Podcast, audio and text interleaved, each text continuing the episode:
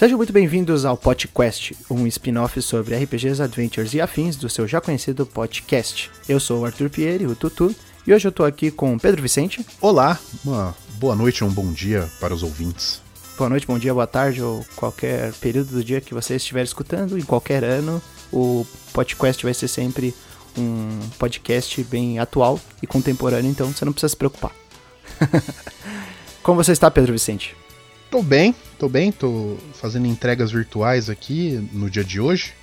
E agora entrei para o glorioso, pra gloriosa gravação do nosso podcast querido. Bacana. Hoje também temos aqui um grande apreciador de RPGs, um cara que conhece bastante da série Dragon Quest, que gosta bastante de RPGs japoneses em geral. Dácio Augusto. Boa noite, bom dia, boa tarde. Gosto muito de Dragon Quest, desde sempre. Desde sempre não, né? Desde os 11 anos, mas enfim, estamos aí. Legal. O Das faz parte do meu Nintendo também, ele ajuda a gente na parte de escrita. Essa é a primeira vez que ele tá gravando com a gente, mas com certeza ele vai aparecer por aí em algumas outras oportunidades para falar de Zelda, Mario, quem sabe Sonic, algum dia. Sonic Mania, se for. Sonic Mania, legal. E hoje a gente vai falar de um assunto que é de suma importância, né? Eu acho que é, existem muitas pessoas que curtem RPGs japoneses aí, que escutam a gente, principalmente nessa nova editoria nossa, do PodQuest. E vocês já devem ter falado de, dessa série clássica, conhecida como Dragon Quest. Hoje nós vamos falar da entrada mais recente e talvez da versão. Talvez não, vou, vou, vou ser definitivo. A versão definitiva e mais agradável de todas do jogo, que é Dragon Quest 11S, que tem um nome gigantesco: Echoes of an Elusive Age Definitive Edition. Exatamente, um nome que só fica claro pro jogador ali pela 75 hora de jogo. Né? É, também conhecido como 75, a hora 75. Hora importante. E bacana, vamos, vamos conversar hoje sobre esse jogo que nós três gastamos algumas boas horas. Vocês já tinham jogado no PlayStation 4, né? Sim. Sim. Eu apenas tive a oportunidade de jogar no Nintendo Switch agora com a versão do Dragon Quest 11S. E eu investi aproximadamente 80 horas de, de jogo nele, né? Parei no último chefe final verdadeiro, do, do, do o último chefe dos chefes, e eu tô tentando matar ele, mas tá bem difícil. O então, true, praticamente true eu zerei final o boss, jogo. né? É o Final Final Boss, né? É. Ultimate Final Boss. e vocês zeraram no PlayStation 4 e chegaram a zerar no Switch ou não? Eu joguei 130 horas no PS4, fiz todos os side quests, tudo que tinha pra fazer. E no Switch eu parei com 40 horas no final do ato 2. Uhum. Legal. E eu, eu terminei no PlayStation 4 e depois eu terminei também no, no Switch. E. Enfim, né? Poderia ter erguido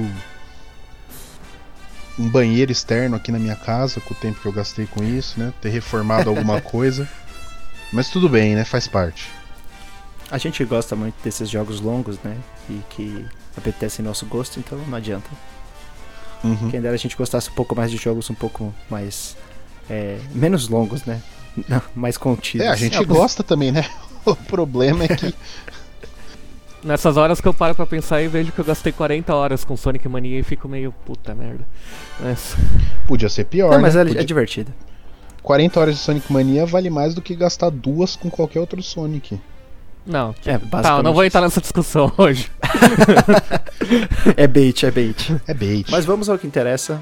Hoje a gente vai falar de Dragon Quest XI. Se você não jogou o jogo, a gente recomenda fortemente que, se- caso você tenha interesse, né, a gente não tá aqui pra doutrinar ninguém rumo a, ao, ao amor que- do, da série Dragon Quest, mas talvez seja o jogo mais interessante da série, pelo que muitas pessoas falam. Esse é o meu primeiro Dragon Quest, esse é o meu primeiro contato com a série e eu tô extremamente satisfeito com ele. Hoje nós vamos falar por que, que a gente tá satisfeito com ele, o que, que é, é bacana, o que, que não é bacana nesse jogo, o que, que vale ser discutido. Então a gente vai adotar agora um sistema um pouco diferente do tradicional, a gente sempre discute, discute as coisas abertamente aqui. Hoje a gente trouxe seis tópicos, dois cada um, para discutir é, de diferentes pontos de vista, assim, de diferentes ideias, porque que Dragon Quest XI é um jogo que vale a pena, pelo menos, ser discutido. A gente vai comentar sobre a questão de do que, que ele faz de bom, né, o que ele faz de ruim, mas pelo menos discutido, eu acho que vale a pena ele, ele ser com certeza. Exatamente. Então pega sua flauta da Serênica, monta na sua baleia celestial e vamos para essa jornada com toda a nossa party.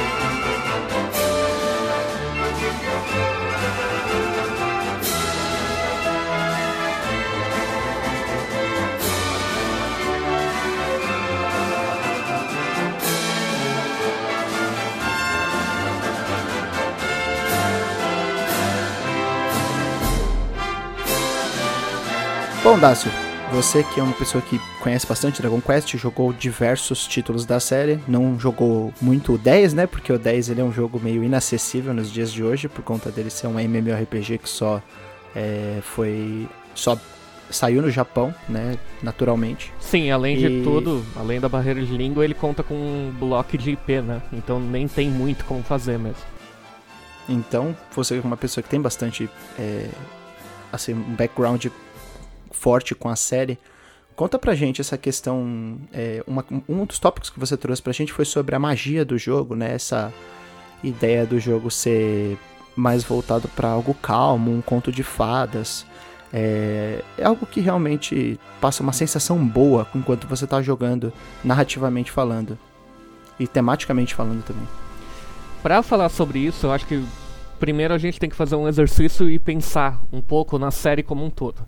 Embora que, claro, a versão que está mais acessível e que a maioria vai saber hoje em dia é a 11, e em especial a do Switch, é, se a gente parar para pensar no, na série como um todo, a gente vai notar alguns detalhes específicos. Lá no primeiro, era uma história clássica de você ser um descendente de um herói, o Eldrick. E com isso você ter que salvar a Terra do. Terra, o mundo dos garras do Dragon Lord, que era o grande vilão. Isso é uma história clássica de milhares de contos. Desde que você nasceu, provavelmente você ligou sua TV e viu alguma coisa do tipo. E nada muito diferente disso. Jornada do herói, basicamente, né? Isso. E de toda forma, conforme você vai indo, você vai se vendo numa perspectiva que dá para continuar fazendo essa fórmula sem ser cansativa. Daí você tem situações, por exemplo, como no Dragon Quest 4 que você tinha eu acho que cinco ou seis party members e cada um deles é, tinha uma história separada antes de você chegar ao ponto de reunir todos. Todo mundo tinha uma jornada de herói completa até ter a jornada de herói definitiva.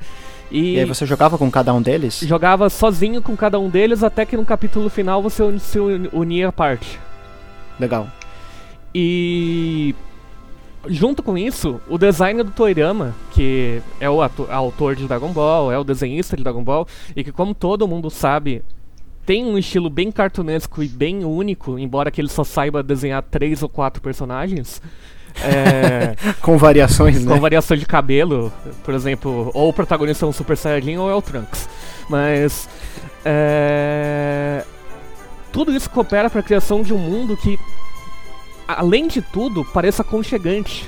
Parece que você tá numa situação fantasiosa como a sua infância. Eu acho que no Japão, eu já li alguns textos sobre, foi isso que impactou mais, foi isso que tornou tão popular. A questão de parecer que você tá sendo, tá vivendo uma aventura da sua infância, mesmo você estando adulto, estando sei lá quantos anos, chegando no trabalho muito bravo, não sei o que lá. Enfim, é um escape, é um aquele famoso escape, só que é uma realidade tão bem construída, tão aconchegante que se torna mágica. Uma coisa que eu percebo muito é que ao longo dos anos né, na, na, na, indústria de videogames, assim, a gente tem visto muitos jogos que querem trazer esse tipo de proposta, da aventura propriamente dita. A gente teve o próprio Pokémon, que surgiu com essa ideia de, de, de aventura, de capturar monstros e sair numa aventura, se tornar um treinador Pokémon. A gente teve Zelda, que começou lá atrás, na época em que o Miyamoto é, criou Mario, e ele é, indicou, assim, ele, ele, quis dizer que Mario ia ser uma coisa bem linear e bem é, direto ao ponto, ao mesmo tempo em que Zelda seria o contrário, seria uma aventura bem aberta, uma aventura onde você ia se perder e você ia é, realmente atrás de coisas interessantes para fazer. O Dragon Quest também faz isso, né? É, uma, é um jogo muito sobre essa, essa aventura, só que ele é muito mais voltado pro ponto de vista de desenvolver personagens, de você entender as motivações deles e de ter um crescimento, um arco narrativo para cada um deles. Pelo menos eu encaro dessa maneira. Uma coisa que eu acho bem interessante nesse sentido de, de conto fadas que o Dust falou, desse tipo dessas aventuras contra o mal e tudo mais, né? É, é que no Dragon Quest sempre. Geralmente tem umas situações muito interessantes, assim, você chega numa cidade e aconteceu alguma coisa ali, sabe? Tem alguma coisa sinistra que aconteceu e você tem que resolver. Então no, no Dragon Quest XI a gente tem um exemplo de Sniffelheim, por exemplo, né? Que você chega lá, tá todo mundo congelado. E como que você vai lidar com isso aí, né? Toda a cidade está congelada. Uh, depois em Octagônia, no segundo ato, a cidade agora todo mundo. Agora só tem monstro ali. Né? Nos outros Sim. Dragon Quest tem. O Dacio vai lembrar o número, porque o número eu não vou lembrar, mas tem um Dragon Quest que uma cidade todo mundo vira cachorro. É o 4. O 4, exatamente. Então, eu acho muito interessante essas propostas. No sentido de que tá acontecendo alguma coisa ali, tem um, um mistériozinho e tem uma aventura, né? Eu vou. Como que eu vou resolver isso? E são coisas muito típicas de contos de fada nesse sentido, né? Uma maldição, de alguma forma, que tá acometendo ali a galera e ela tem que ser resolvida. Sim, e você vai passando por essas cidades geralmente com um objetivo maior em mente e existe sempre um escambo, né? Parece que você vai lá para fazer alguma coisa. É, isso é clássico de RPG, de você chegar, ter que fazer alguma coisa pra pessoa te passar uma informação ou te dar um item importante. Mas eu sinto que no, no, no, Dragon Quest é muito assim. Às vezes você vai fazer alguma coisa na cidade que não tem absolutamente nada com o seu objetivo principal. Né? No, no próprio Dragon Quest XI você tá é, à procura você está tentando descobrir é, por que, que as pessoas odeiam o, o Luminary, por exemplo, e aonde está Yggdrasil e tentando descobrir as questões da, de, de, da árvore da vida, né, da Yggdrasil, e você vai passando pelas cidades e as pessoas vão pedindo a sua ajuda e você faz coisas que você que nem estavam nem estavam no seu plano, né? E e no, no, fim das contas você recebe alguma coisa que, que vai te ajudar, às vezes nem tanto, né? Mas é importante para você poder seguir a jornada. Então, é, eu acho que é, é, sempre sobre essas histórias menores, né? Contos menores que vão se juntando a, ao arco maior, né? Ao propósito maior do jogo. Eles estão no rastro do, do mal que você está indo enfrentar. Eles, é, geralmente eles têm a ver com, com, com o que está acontecendo no mundo, né? É uma, é uma consequência do que está acontecendo com o mundo. São, são coisas menores que estão acontecendo, mas sim, eles têm a ver, eles estão no rastro. E é sempre pontual, e embora pareça um negócio separado, você consegue ver que ele serve para o desenvolvimento. Sempre acontece alguma coisinha ali que vai te ajudar a você entender melhor os personagens, a parte, etc. É, citar como exemplo Arbórea na parte 2, que é bem contido no ato 2, que é bem contido, teoricamente, dentro de tudo aquilo que a gente já viu, mas é importantíssimo para os personagens ali. Sim, sim. Eu acho que é, é até complicado falar de Arbórea do ato 2, porque para mim é o momento mais alto do jogo. Disparado, é o momento mais bonito, o momento que realmente me emocionou. É, foi o único momento, na verdade, no jogo inteiro que realmente me emocionou, me tocou bastante. Eu achei maravilhoso aquela, aquele desenvolvimento, porque foi até um twist do que eu havia pensado inicialmente, porque eu tava abraçando todos aqueles personagens, né, alguns mais, outros menos, mas a, com certeza a personagem que eu tava menos é, empatizando, assim, me sentindo engajado a conhecer mais sobre ela, me interessando sobre ela, era a Serena. E aí a Arbórea do Ato 2 foi, foi realmente algo que me, me surpreendeu bastante, assim, achei bem tocante a maneira com que eles é, tocaram nesse assunto e como foi a resolução daquela do final do ato 1, né? Porque para quem não sabe, o, provavelmente a maioria das pessoas jo jogou o, o, Dragon Quest XI, mas ele é dividido em dois atos grandes, né? Existe um, uma coisa muito importante no meio, que é, que é basicamente começar o jogo de novo, mas não começar o jogo de novo. E existe um ato 3 que é o pós-jogo, que dá é, que acaba no, no final verdadeiro do jogo, né? Só fazer uma correção rápida. O eu falei que a Cidade dos Cachorros é no Dragon Quest 4, eu, eu pesquisei aqui é no 2. É no 2, beleza. Então eu acho que o, o, jogo ele, ele é bem competente nesse, nesse ar que ele dá mágico a todo tempo e ele tem uma mistura de, de, de, sentimentos, de sensações que ele, que ele evoca na gente. A todo momento ele, ele é bem é, diversificado, porque eu acho que você não sente medo é, você, você sente um certo temor do, do, do, mal, mas você não sente um medo. Ele não é um jogo que te traz medo, mas ele te traz uma, uma. Ele é muito good vibes, ele traz muita alegria, tem umas piadinhas, tem até aquela, aquela questão de. É, toda vez que o Rabi vai, vai, vai fazer alguma coisa muito importante, vai falar da importância dele, é, cai naquele assunto do Ogler's Digest lá, da revistinha. É tipo, é um bagulho bobo, tá ligado? E, e ao mesmo tempo é, isso me faz lembrar muito da vibe de Kingdom Hearts, que quer ser bem sério e falar de um tema de amizade e tal, e aí de repente ele cai numa, num daqueles clichês, muito clichês, e você fala, puta, é, isso, é, isso é, é, é muita magia Disney, né? É, é muita magia de, de fantasia. Pra que, que você tem que atacar o Kingdom Hearts? Ela sentiu isso também, mas. não, eu, eu não tô. Eu não tô Ai, que atacando. que ele pegou uma arma e apontou pro peito, sabe? Eu achei não, que o cara ia falar é, assim, é, me lembra é, né? Da, daí não fazer uma comparação com o Toyama mesmo. É. não, mas pode, pode ser o, o Mestre Kami. Não, mas falando sério, tipo, eu acho que no Hearts ele também tem esse negócio meio, tipo, fofo, bobo, tá ligado? E é legal esse, esse, essa vibe nesse tipo de jogo. É, e foda, foda é você, que só é bobo só, né, eu sou trouxa. Olha, tá, eu não vou discutir porque não é o caixa de Kingdom Hearts. Nem saiu ainda, né, pra Switch. Né, tá na hora já. Mas inclusive. a gente poderia falar um dia aqui, hot take, do melhor Kingdom Hearts, que chama-se Chain of Memories. Hot take, é o 3D, não o Chain.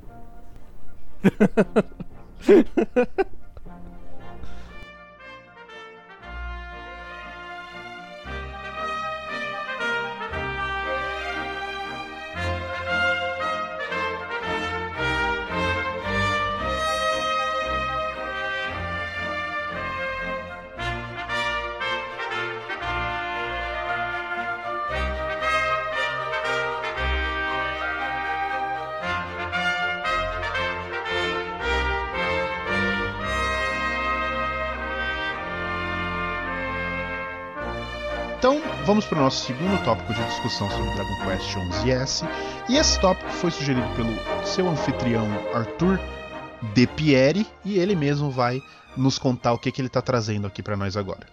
Então, o negócio é o seguinte: uma coisa que eu notei logo quando eu comecei o jogo é que existia quase uma, uma necessidade mórbida de falar que o Luminary estava a todo momento ali e que ele era importante para o mundo, né?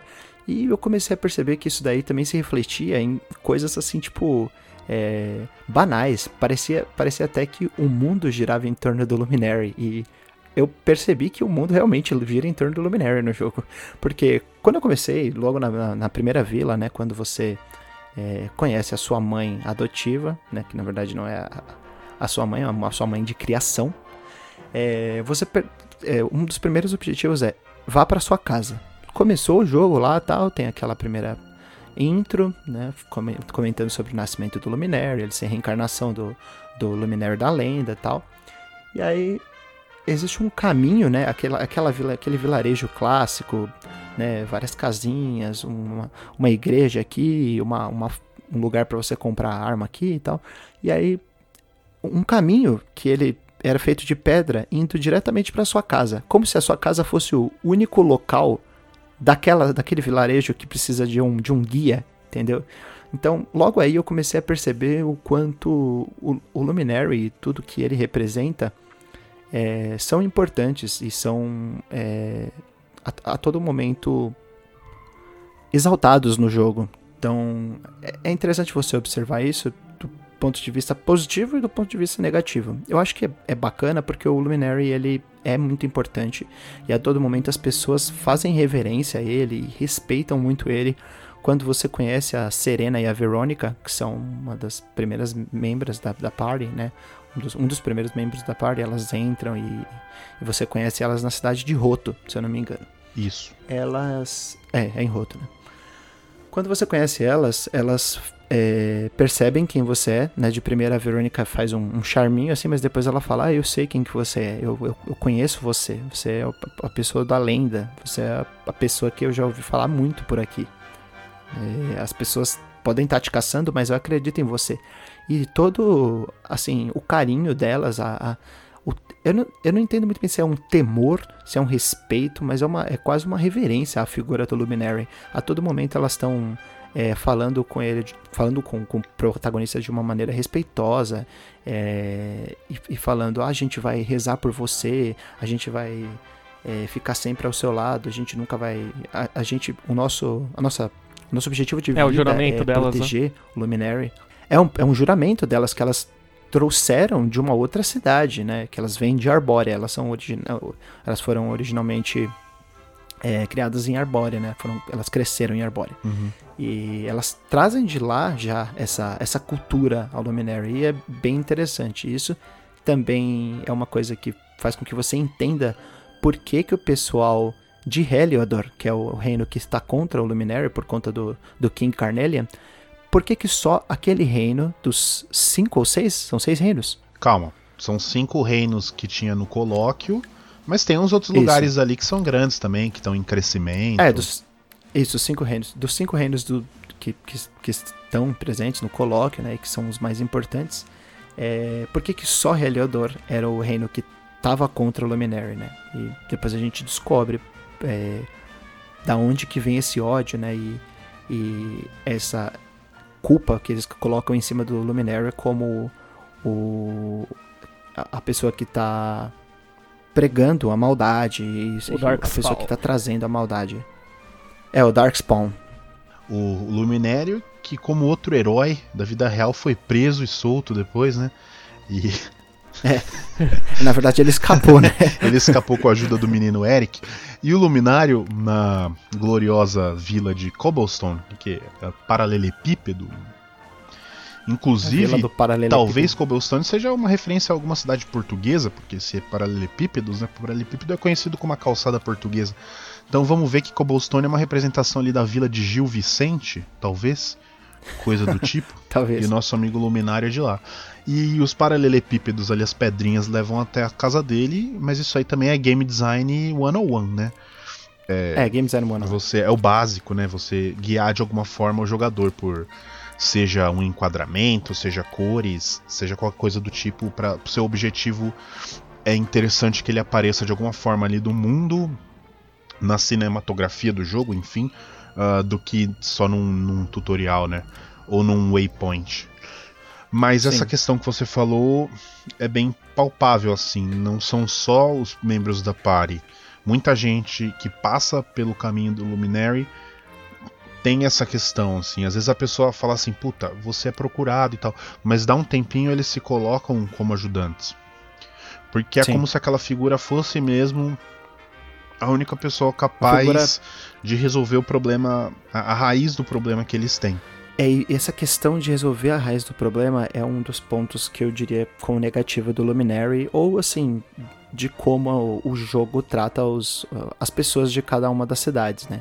Porque parece que as pessoas estão sempre esperando o Luminary para poder resolver os problemas dela. Eu sei que algumas, é, algumas situações talvez exijam uma exijam um poder maior, exijam uma é, uma resolução de maior força ou de maior, sei lá, sabedoria, né? Mas basicamente é de maior força, porque você tem que vir e limpar todo mundo, limpar chefe, limpar é, é, mob, limpar inimigo nas áreas. Mas eu vejo que algumas das, das dos alguns dos problemas que tem em cada uma das cidades, né, em cada um dos locais por onde você passa no Dragon Quest 11S, você tá passando por lá para resolver porque as pessoas não conseguiram resolver por conta própria. Parece que tipo, tá todo mundo esperando você passar. Uhum. E, E é uma coisa que eu, eu sinto muito no, no jogo ao, ao longo dele, que o mundo parece que só funciona quando o Luminary passa por ele. Não existe. Existe uma história daquele mundo, mas ela tá mais na lenda do que no, no, nos mas... próprios ambientes que você vai observando. Ela, ela, ela é uma, uma história mais. Mas isso, é, de certa forma, é um problema do gênero mesmo. Não é, não é uma coisa. Ah, sim. sim. Não só do gênero, eu diria, né? É... Sim, porque é, é um... você trata o jogador meio que como um, um deus e um centro, e, e é difícil não fazer isso, né? tem toda uma discussão em torno disso, mas ao mesmo tempo é um problema você ficar com essa sensação de que as coisas não andam sem você. E não só não andam, né? É um problema esse messianismo, né? Uh, de que alguém vai resolver, uma figura vai resolver. E no caso do Dragon Quest, por exemplo, pelo menos todo mundo é branco, né?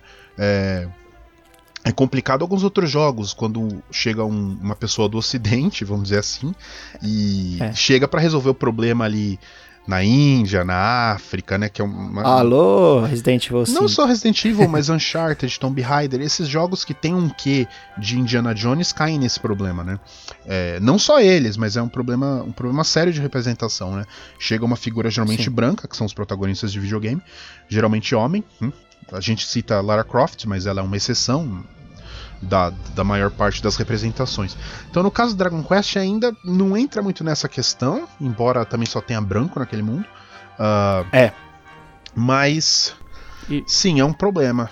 E eu acho que eu acabei cortando o Dacio e falando muito, eu né, Dacio? ia emendar numa outra parte aqui, que além de tudo isso do problema do gênero que a gente acabou descobrindo, admitindo aqui que é do, um problema da mídia em si, a gente tem que ver também que isso é uma questão um tanto até quanto japonesa, da literatura, dos produtos japoneses. O Yuji Horii, que é o diretor, etc., ele é um grande admirador de leitura japonesa clássica, dos contos clássicos. Um livro que eu posso citar aqui é a trilogia Musashi, que é do samurai. E nela é uma jornada do herói diferente. O mundo parece que está girando em cima do herói. Por mais que sim, outras situações, outras séries, outros filmes, outros jogos mesmo tenham isso também, é muito mais comum na estrutura japonesa de animes, de livros, de filmes e até de jogos você vê isso. Então é meio que tá dentro de uma normalidade para o público que ele foi feito. Esse clichê, essa trope, essa é tropo que fala em português, né? Tropo. É, é. é comum num, em algo produzido lá. É, não sei se tem a ver, mas talvez essa jornada tenha um quê de, de autorrealização, né? Essa, essa figura que está faz, fazendo essa aventura consegue ser quem resolve tudo porque é uma questão de, de encontro ali com, com uma completude do eu, né? Essa jornada do meio mística talvez, né? Sim. Eu diria bem mística porque ela, ela foge bastante dessa da questão, porque assim, videogame tem a questão de suspensão de descrença, né? Qualquer obra de entretenimento, a gente releva esse tipo de algumas coisas, né? Mas é, no Dragon Quest acontece muita coisa que, assim, que, que é coisa mística mesmo, é uma, uma coisa é, mágica que está acontecendo. Isso daí também tem muito a ver com o que a gente comentou na, na primeira parte, né? Do Conto de Fadas, que ele é um jogo que ele se propõe a ser dessa maneira, né? E isso reflete na, no Luminary também. Sim. E um outro ponto de abraço ao Luminary, então, enfim, a gente concorda que tem esse problema, né? Um problema da, do gênero, um problema da mídia, de como propor um jogo sem ele parecer ser um. girar em torno do, do jogador, né? Ser um, um, um jogador, uma coisa umbilical para o jogador, né? Tudo gira em torno dele. Mas ao mesmo tempo é dessa forma que o jogo tá, porque você tem que viver essa aventura e essa aventura proposta realmente é, é essa figura messiânica, que é o Luminário, passar pelos lugares, ajudando no problema ali, pra enfim resolver o problema maior deles, que é o, o Mordagon primeiro, né? Que eles nem sabem o nome do homem no começo do jogo. E depois. É, o Lorde das Trevas, Isso. né? O Lorde das Sombras. E depois o Calasmos, né? No, no, no último. No, no, final verdadeiro, né? No final mais longo de se conseguir. Então tem essa questão. E, e nessa, nessa situação toda, ele vai encontrando a Pari e as cidades. E a referência ao Luminário, como você falou, vem aí, porque a Pari também abraça muito ele, né?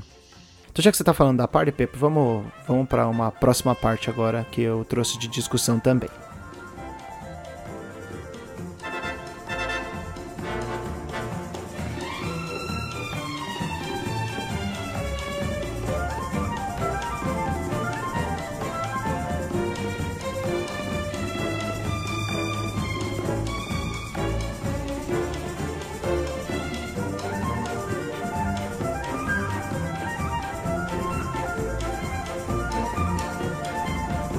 Coisa que eu também notei ao longo do jogo, né? Acho que a referência ao Luminary foi uma coisa que eu trouxe desde o início, mas esse segundo ponto eu percebi ao longo do jogo, em especial no segundo ato, né? Onde é, aqui daqui para frente vou falar um spoiler muito muito forte. Se você não, não jogou, acho que é melhor você é, ir lá jogar ou não, não precisa jogar se você não se importa com spoiler. A partir de agora a gente vai falar de coisas um pouco mais relevantes do ponto de vista da história, né, da trama.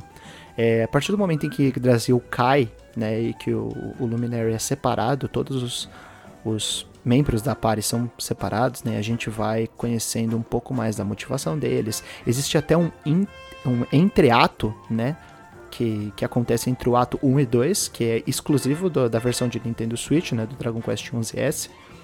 É uma coisa que eu percebi é que o foco na sua party, em termos de desenvolvimento, o quanto você se importa com, com o pessoal da party, é muito grande. Então, cada um deles é muito importante. Eu, eu percebo que, diferente de outros jogos, onde você tem a motivação maior dos personagens quando eles vão chegando e vão se, se aproximando da party, no Dragon Quest 11S é um, é um, é um o Dragon Quest 11 ele é um, um jogo um pouco diferente porque é, você tem um desenvolvimento do personagem à medida que ele vai chegando perto e que ele se junta à party, mas ao longo é, desse, desse do, do, jogo mesmo, do, do, arco narrativo principal, da trama principal, você vai percebendo como cada um desses personagens cresce é, depois deles entrarem na party e você vai empatizando com eles.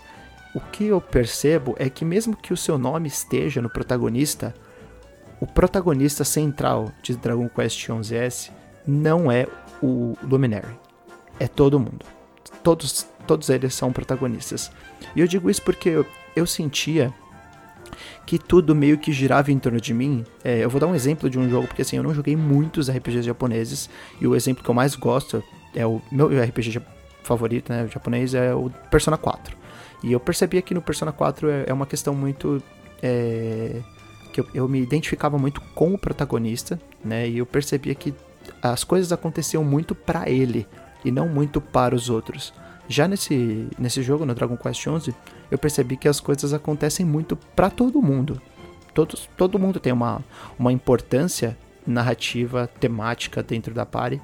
E parece que eu me importo mais com, com, com os personagens da party. Não sei se vocês têm essa mesma sensação. Sim, eu, eu, eu vejo como um, um grupo de personagens bem carismático. Você. Eles fisgam a galera, assim, é, é bem evidente. Muita gente comentando que, que é um grupo que realmente eles querem proteger, assim, sabe? Então, recentemente no Twitter teve aquelas, aquelas correntezinhas, né? O pessoal, quatro pares de RPGs que vocês amam, sabe? que vocês colocariam num pote, qualquer coisa do tipo.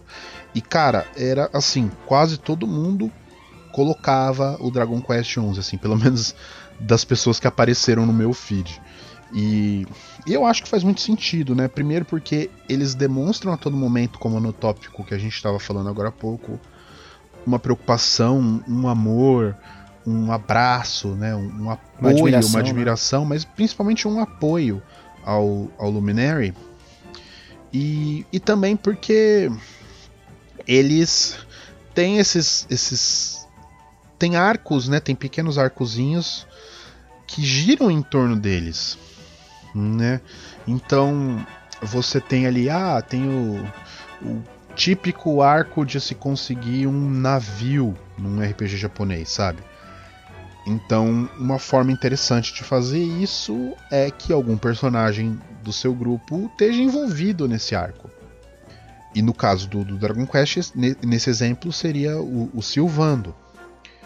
Sim. Então você tem um pouco essas situações, né? O, o arco de definir qual é o objetivo deles, ali chegando em Octagônia no começo, vai te colocar dois personagens no grupo, o, o Reb e a Jade e esse e eles entram nessa definição. E aí explica por que, que eles têm uma clareza do que vai ser feito. E explicando do porquê eles têm uma clareza que vai ser feito, você entende um pouco de quem eles são e o que aconteceu com eles. Então eu acho que caminha um pouco nesse no sentido. No tópico anterior, você, a gente comentou que o mundo parece que se move conforme o luminário anda, né? E se a gente for parar pra pensar, não é só o luminário, são todos os party members, porque você sente que o impacto que cada um deles tem na região que eles vieram, na história que eles contam, desde o arco inicial deles, por exemplo, o Eric que você não entende porque ele tá tão obstinado em te acompanhar, ou das duas irmãs porque elas têm esse destino em estar com você, mas tudo tá bem desenvolvido ali que já tem uma história por trás e tem uma história além disso. Mesmo quando você chega em, cidades ali não é por... tão importantes para, para as pessoas em si, você vê que os party members se separam enquanto você está descobrindo a cidade e vão fazendo pequenas coisas. É, além disso, tem a questão também de que eles ficam ali, você pode conversar com eles, né? Você põe o party talk e eles comentam alguma coisinha. Então, se você quer, você tem essa possibilidade de checar um pouquinho a reação deles para inúmeros acontecimentos que vão existindo. Uma outra questão que eu acho que entra um pouco até num tópico que a gente vai falar mais para frente, mas de ter uma coisa em, em RPG japoneses de que às vezes algumas quests opcionais ou, ou mesmo do, da história tem essa tendência de, de, serem sobre os personagens do grupo e terem uh, premiações para esses personagens, né? Então eu acho que o Dragon Quest ele se encaixa, o Dragon Quest 11 se encaixa nessa questão de uma forma um pouco peculiar, porque muitas das vezes é, é, eles estão, que nem a gente estava falando, nessa linha principal mesmo. Não chega nem a ser uma uma missão paralela para conhecer eles melhor, né? E no Dragon Quest 11 S, justamente é obrigatório você fazer essas micro histórias de algum dos personagens entre o, a primeira parte e a segunda, né? Então você ainda tem esse foco ainda maior. Sim. Uma coisa que me chamou bastante atenção, né, é que inicialmente quando todo mundo se junta, você não entende porque que as pessoas estão se juntando. O Silvando mesmo, tipo, ele chega e ele tá trabalhando no circo, né, que é um circo que tá praticamente indo à falência, tá na pior vibe possível. E aí quando você chega na cidade de, de Galópolis, né, onde, onde tem uma é, onde tem esse circo, você começa a conversar com ele e tal, começa a conversar com o dono do circo, ele fala, não, que tá meio, tá meio é, chato, tá meio morto, o pessoal já não curte circo da mesma maneira, e aí você é introduzido ao Silvando, né, e aí você faz uma, uma quest lá com o Silvando, e o Silvando fala, ah, eu quero seguir com vocês, eu quero salvar o mundo. Você fica pensando, por que, que um cara vai abandonar um circo para salvar o mundo, né? E aí depois você entende, né, no ato 2, por que que o Silvando é, foi salvar o mundo junto com vocês, que ele, ele já tinha uma motivação, não um negócio aleatório, tipo, ah, porra, cansei de ser palhaço aqui, acho que agora eu vou salvar o mundo. Parece um negócio, tipo, até é, é, é bizarro, né? Uhum. Então quando você chega na cidade de Porto Valor e o, o, o Silvando começa a se comportar de uma maneira meio estranha, assim, você fala, nossa, mas o que, que tá acontecendo? Por que, que ele tá se escondendo tudo? E é lá é, onde reside, né, onde mora a história dele do passado, o que, que motivou ele a sair e a, e a, buscar o mundo, a conhecer o mundo. Então é, é interessante você ver que inicialmente, tipo, igual o Eric, quando o Eric começou, ele se juntou a mim, eu fiquei tipo, tá, ele se juntou a mim, mas esse cara ele não parece muito confiável, né? E aí depois você vai criando uma confiança e você é, finalmente consegue entender depois, no ato 2, a maior parte das motivações, por que, que as pessoas se juntaram porque eu acho que o, o Dragon Quest é muito sobre isso. A primeira parte do jogo, o ato 1, ele é, por que que as, é explicando o que está acontecendo com as pessoas e qual que é o objetivo delas naquele momento, naquele é, pontual. Mas o ato 2 ele conta uma coisa mais do passado, eles sempre resgatam coisas do passado e falam por que, que cada uma dessas pessoas está indo é, tá te seguindo, né? Com exceção de alguns personagens, tipo, a Serena é, é, uma, é uma coisa é, que mudou totalmente a vida dela e agora ela se sente muito mais motivada por conta da, da perda da irmã. Né? A Verônica deixa de existir, ela salva todo mundo. E o, o oitavo personagem da party, né, que eu jamais imaginei que ele ia se juntar a gente, que é o Hendrik, que quando ele finalmente se juntou a gente, né, na, na queda do na queda de Erdrea, ele acabou se juntando a gente. O King Carnelian deixou de estar de tá, é, possuído pela, pelo Lord of Shadows, pelo Mordegon. E aí, finalmente, o, o Erdrick jurou uma a eterna proteção, a eterna aliança e o e assim, a eterna amizade e companheirismo ao Luminary. E é, é, também é uma cena muito, muito bonita. O Hendrik, que é um grande homem, né? Inclusive. E a hora que você falou Kim Carnelian, eu achei que você ia falar Kim Kardashian, cara.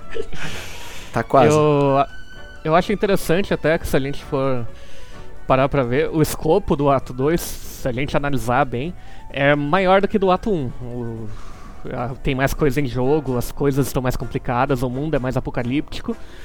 Mas ele é bem mais uhum. pessoal que o primeiro. O que talvez entre em consonância com aquilo que a gente estava falando, né? É, são, é um mundo que é apresentado pra gente com esses heróis, o Luminary e os amigos dele, e eles são as pessoas que vão resolver. Então eles têm essa jornada pessoal para poder encontrar a coragem, para poder encontrar a motivação deles mesmo, como o Tutu tava falando.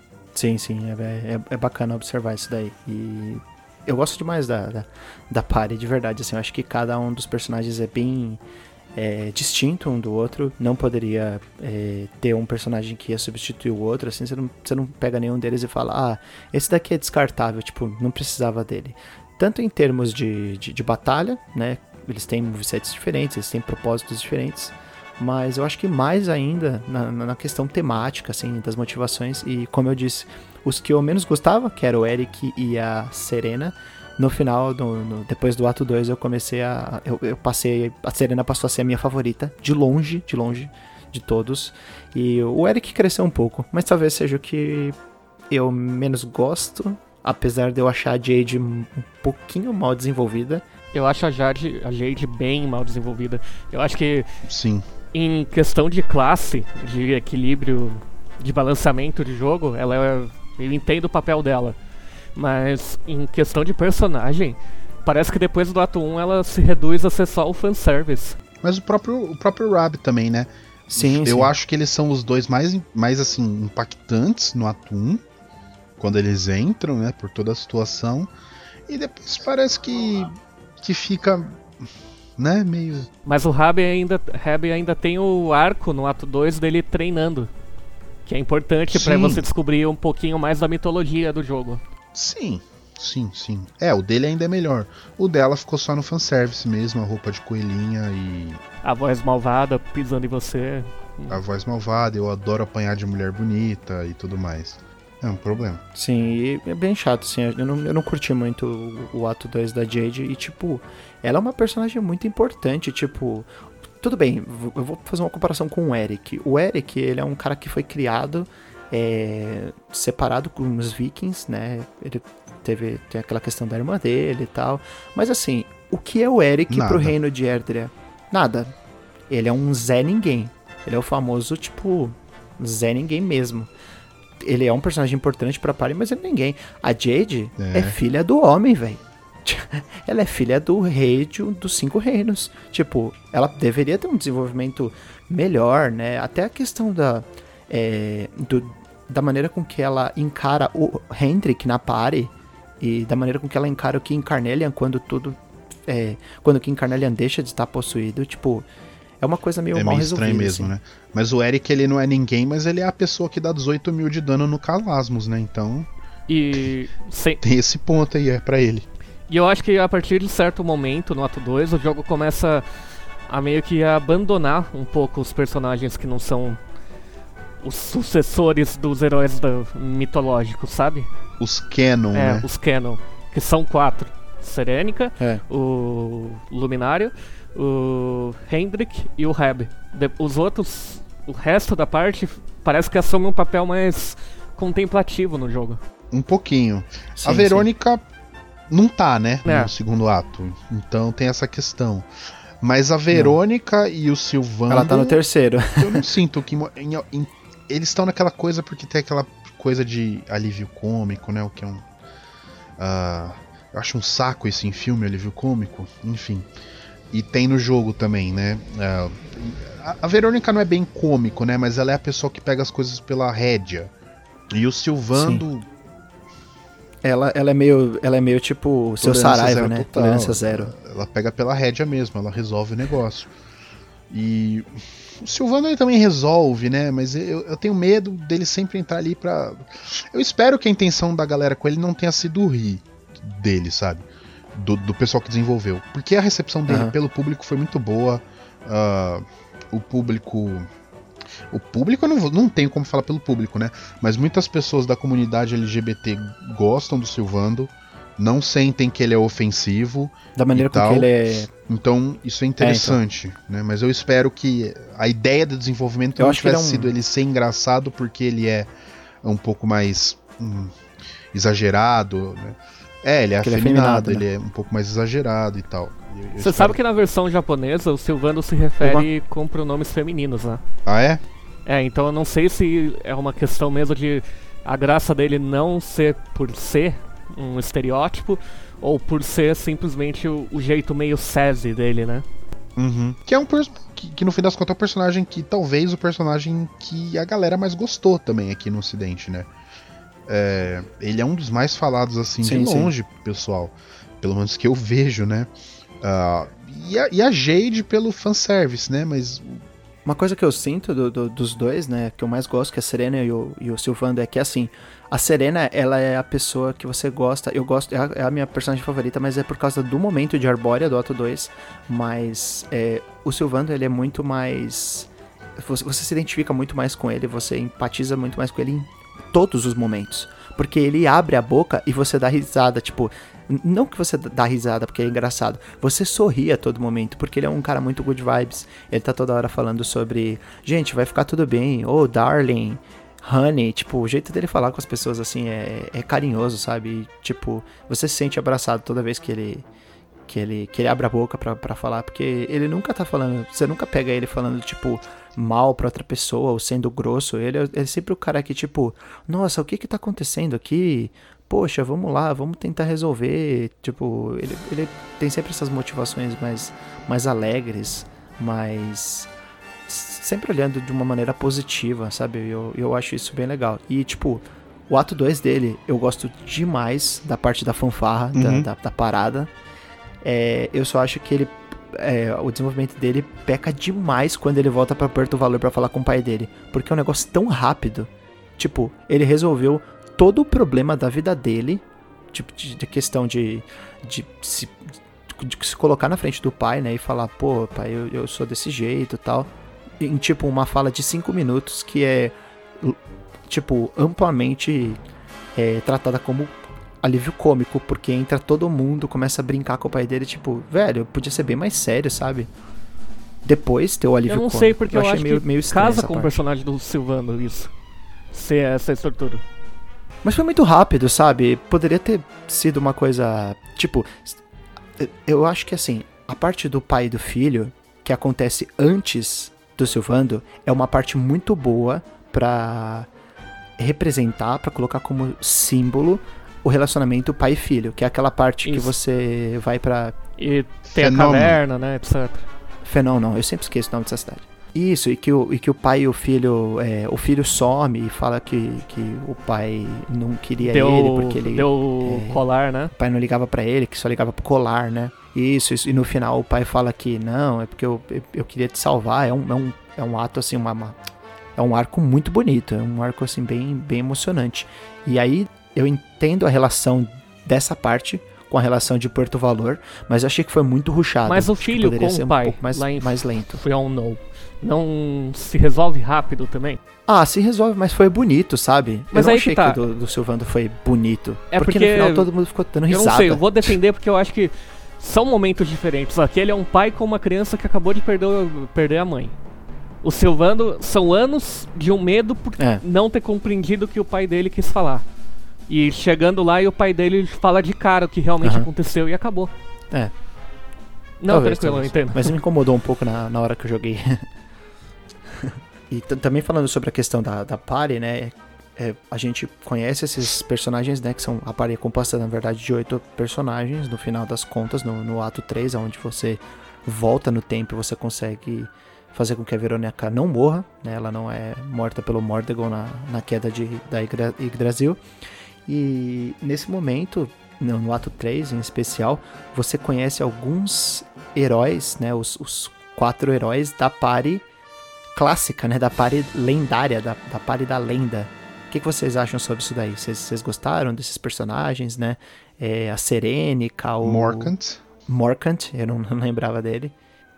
O Erdrick, né? Que é o luminário da lenda. E o Dustran. Dustran.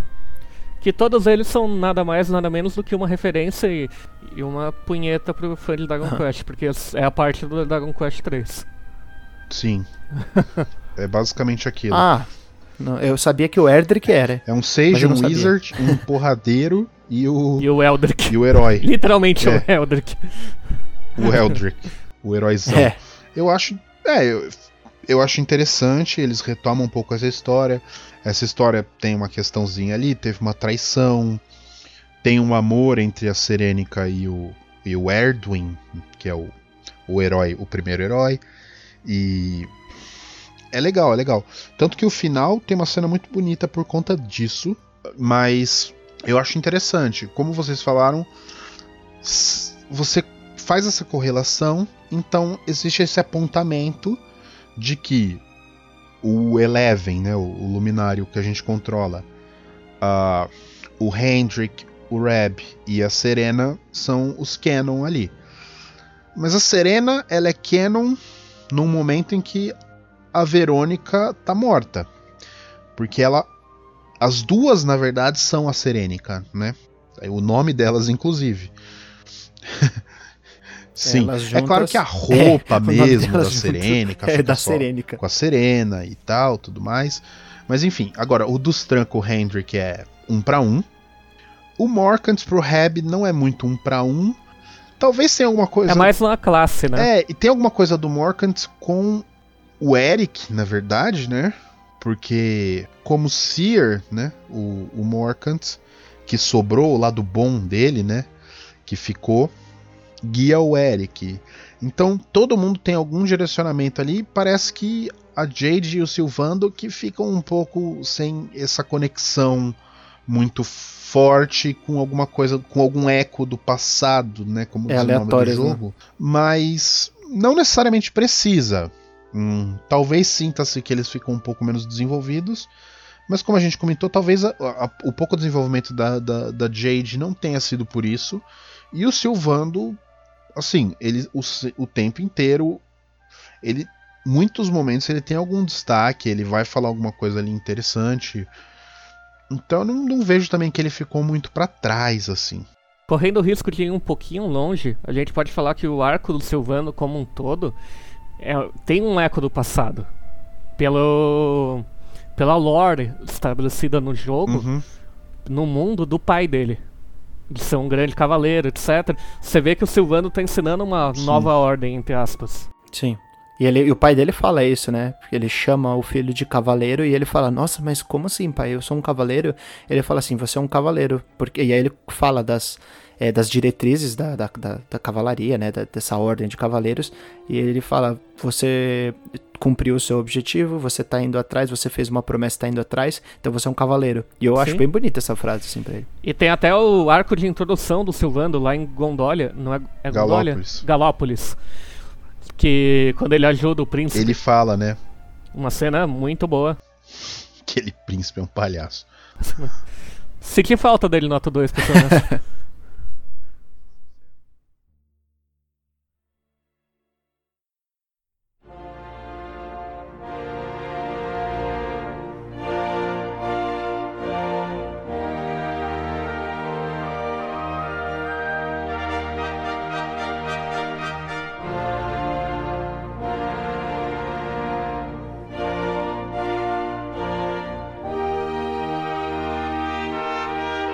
Pepo, uma coisa que a gente conversou bastante ao longo da nossa jornada, a gente criou uma, um grupo no Telegram desde o começo, quando a gente começou a jogar o, o Dragon Quest, para a gente poder discutir as coisas, para eventualmente vir aqui e gravar o cast. Finalmente está acontecendo, it's happening, guys. E uma das coisas que eu acho mais legal nesse jogo e que já haviam comentado comigo é a questão da localização e dos ambientes desse jogo, quão distintos eles são. Então, as pessoas é, tratam cada um dos locais como é, cidades, mundos praticamente diferentes, bem distintos. É, e você trouxe esse tópico aí pra gente. Fala um pouco mais sobre o, o mundo que você sente ao jogar Dragon Quest. Dragon Quest 11. Essa ideia do mundo que se sente, o Tim Rogers atribui a uma, a uma perspectiva do Yuji Horii de criação do Dragon Quest. Que ele gosta de criar um mundo que pareça que você vá sentir, né? Um mundo que se sente é a frase. E eu acho que tem alguns pontos para a gente pensar que no caso do Dragon Quest XI S são, são bem fortes. O primeiro ponto é essas cidades elas têm uma representação uh, estereotipada, sim, hum, mas elas representam alguma região ou país do nosso mundo e elas têm toda uma cara delas. Às vezes as pessoas falam com maneirismos. O segundo ponto é essa interconexão que tem de você chegar numa cidade e a pessoa comentar de um conhecido que está em outra cidade ou de algum acontecimento em um outro lugar. Então você, acontece de você muito cedo no jogo já ouvir falar de Svartrust, já ouvi falar de Dundrasil, já ouvi falar até de Lona Lulu em, em lugares aleatórios assim pela cidade. E o terceiro ponto nisso, que eu acho que é o que fica mais forte no, no Dragon Quest XI, é pela estrutura dele de ter uma primeira parte, uma segunda parte e um, um terceiro pós-jogo, que não é muito bem um pós-jogo, e em cada uma dessas partes você vai visitar todos os lugares. Então você está criando uma relação com esses lugares. Então no primeiro ato você conhece eles pela primeira vez e aí dá tudo ruim. O Mordegon ganha, a árvore vai pro caralho. Beleza, vamos pro segundo ato, o mundo tá uma bosta. E aí essas cidades são jogadas contra um problema que às vezes representa um pouco dos medos daquele lugar.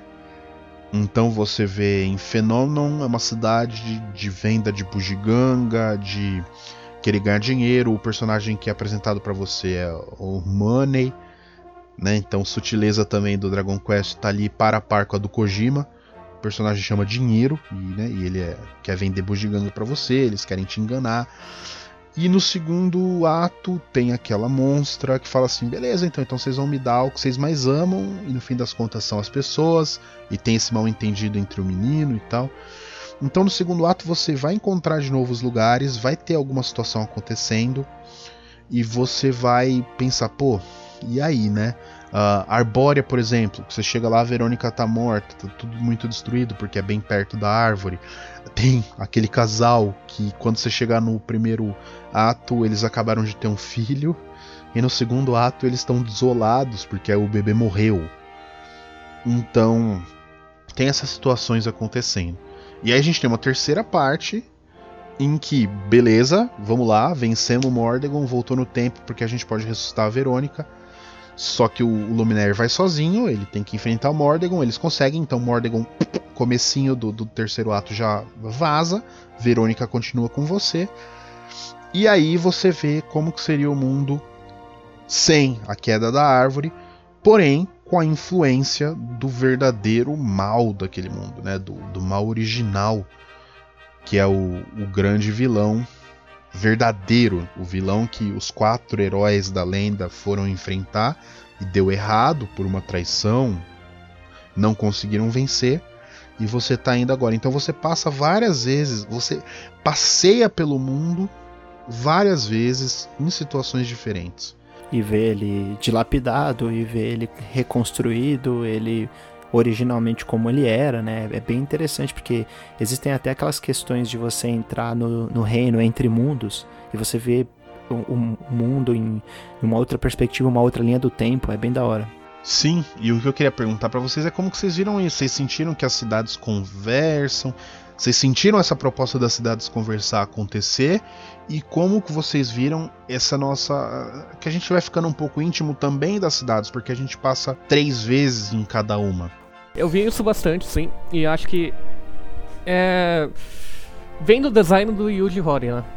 Isso é uma coisa que realmente vem dessa situação de sentir o mundo como você falou.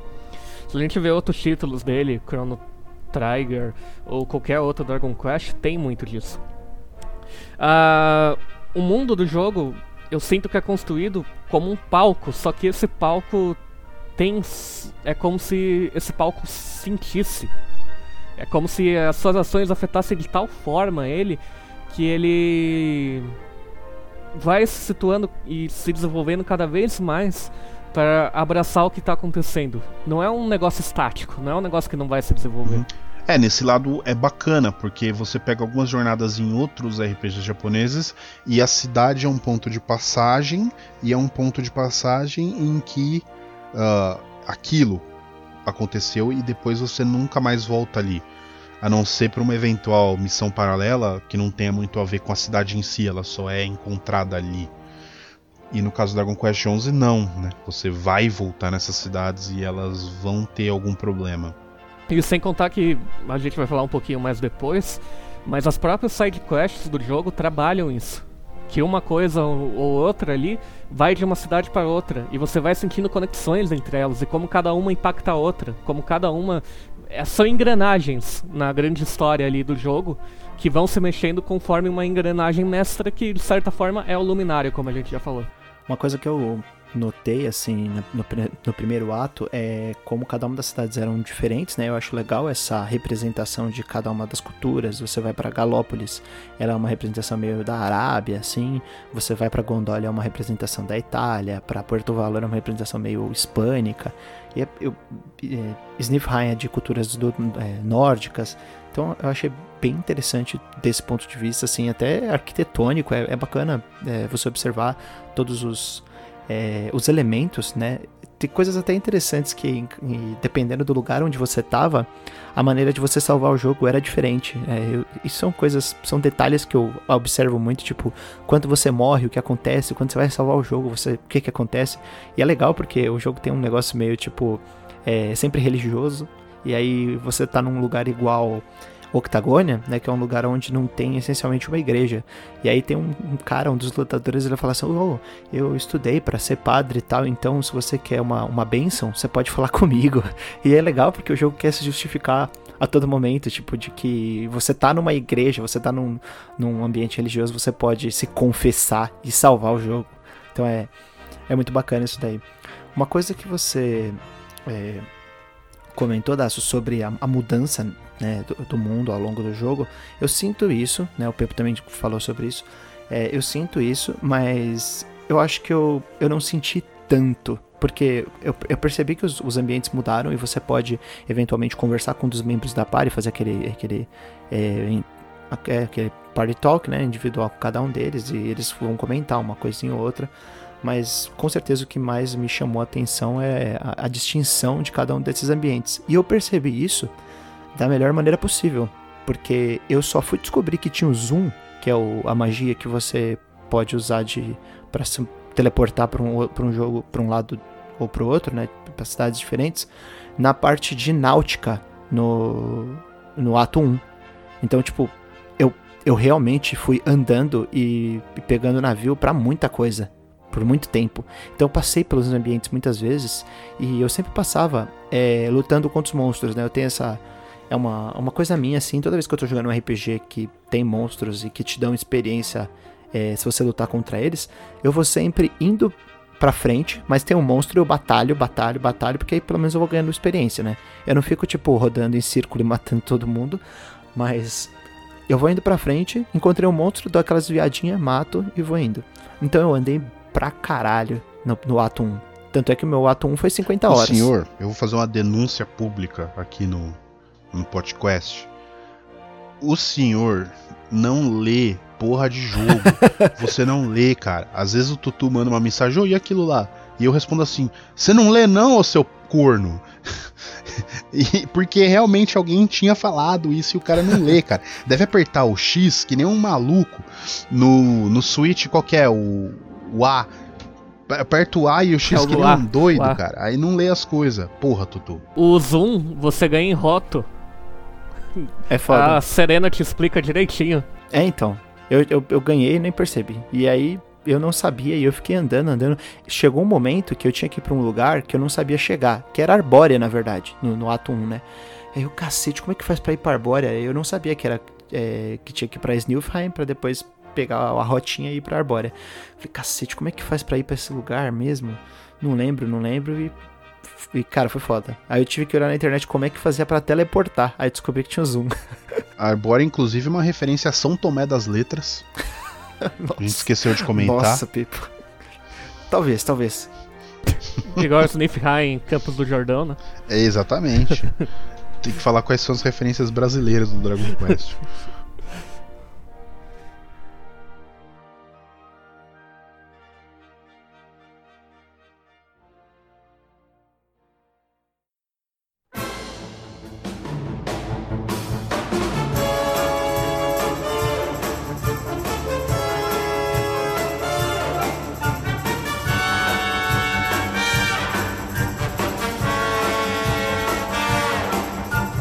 vamos lá com os especialistas aí em, em RPGs, vocês que jogaram tantos RPGs durante a vida de vocês. Não vou falar especialista, né? Porque aqui ninguém é especialista de nada. Mas vocês Não. têm bastante experiência com RPG, bem mais do que eu tenho, né? Em especial com é, RPGs japoneses. Pepo, traz o seu próximo tópico aí, que ele tem tudo a ver com RPGs japoneses é, de turno. Ele tem a ver com jogos em turno no geral, que é aquela grande questão, né? Você tem um jogo AAA e as pessoas falam assim: não, mas o AAA, o RPG, ele tem que ser um RPG de ação. E aí você vê o Final Fantasy XV, foi nesse sentido. Ah, você vê os RPGs de console grandes, mainstream, eles são também voltados para uma ação, eles não são em turno. E, mas ao mesmo tempo, recentemente, muito bem recebidos, com muito buzz na internet. A gente teve Persona 5, a gente teve Fire Emblem, Three Houses agora, a gente teve o Dragon Quest ano passado e o Dragon Quest 11S agora. E a gente entra naquela discussão de que, bom, sempre tem um otário, geralmente esse otário reclama de frame rate em, em Fire Emblem. um abraço pro nosso amigo que fala que RPG é tudo igual, tal, tal, RPG em turno. E então sempre tem alguém que não, não necessariamente vai falar que RPG é tudo igual, mas sempre tem aquelas pessoas que colocam em xeque a possibilidade do turno, do jogo em turno, mais especificamente do RPG em turno, de ser uma coisa atual, de ser um design atual, de poder propor coisas interessantes. E eu não, eu duvido muito que algum de nós três sejamos partidários dessa posição de que um RPG por turno está desatualizado ou não é moderno ou está ultrapassado. Acho que a gente deve pensar isso muito pelo contrário, né? É. Provavelmente. Uh, mas eu gostaria que a gente discutisse um pouco isso. Partindo do Dragon Quest XI, mas também pegando outras referências, como que vocês veem essa questão? Como que o RPG por turno pode ser atual? Certo? O que eu vejo é o seguinte, é o Dragon Quest ele, é- ele tem uma tradicionalidade forte. Ele é um RPG muito tradicional. Uma coisa que a gente vai, que a gente precisa levantar aqui é que o Dragon Quest 11S ele te traz a possibilidade de você jogar o jogo inteiro em 2D.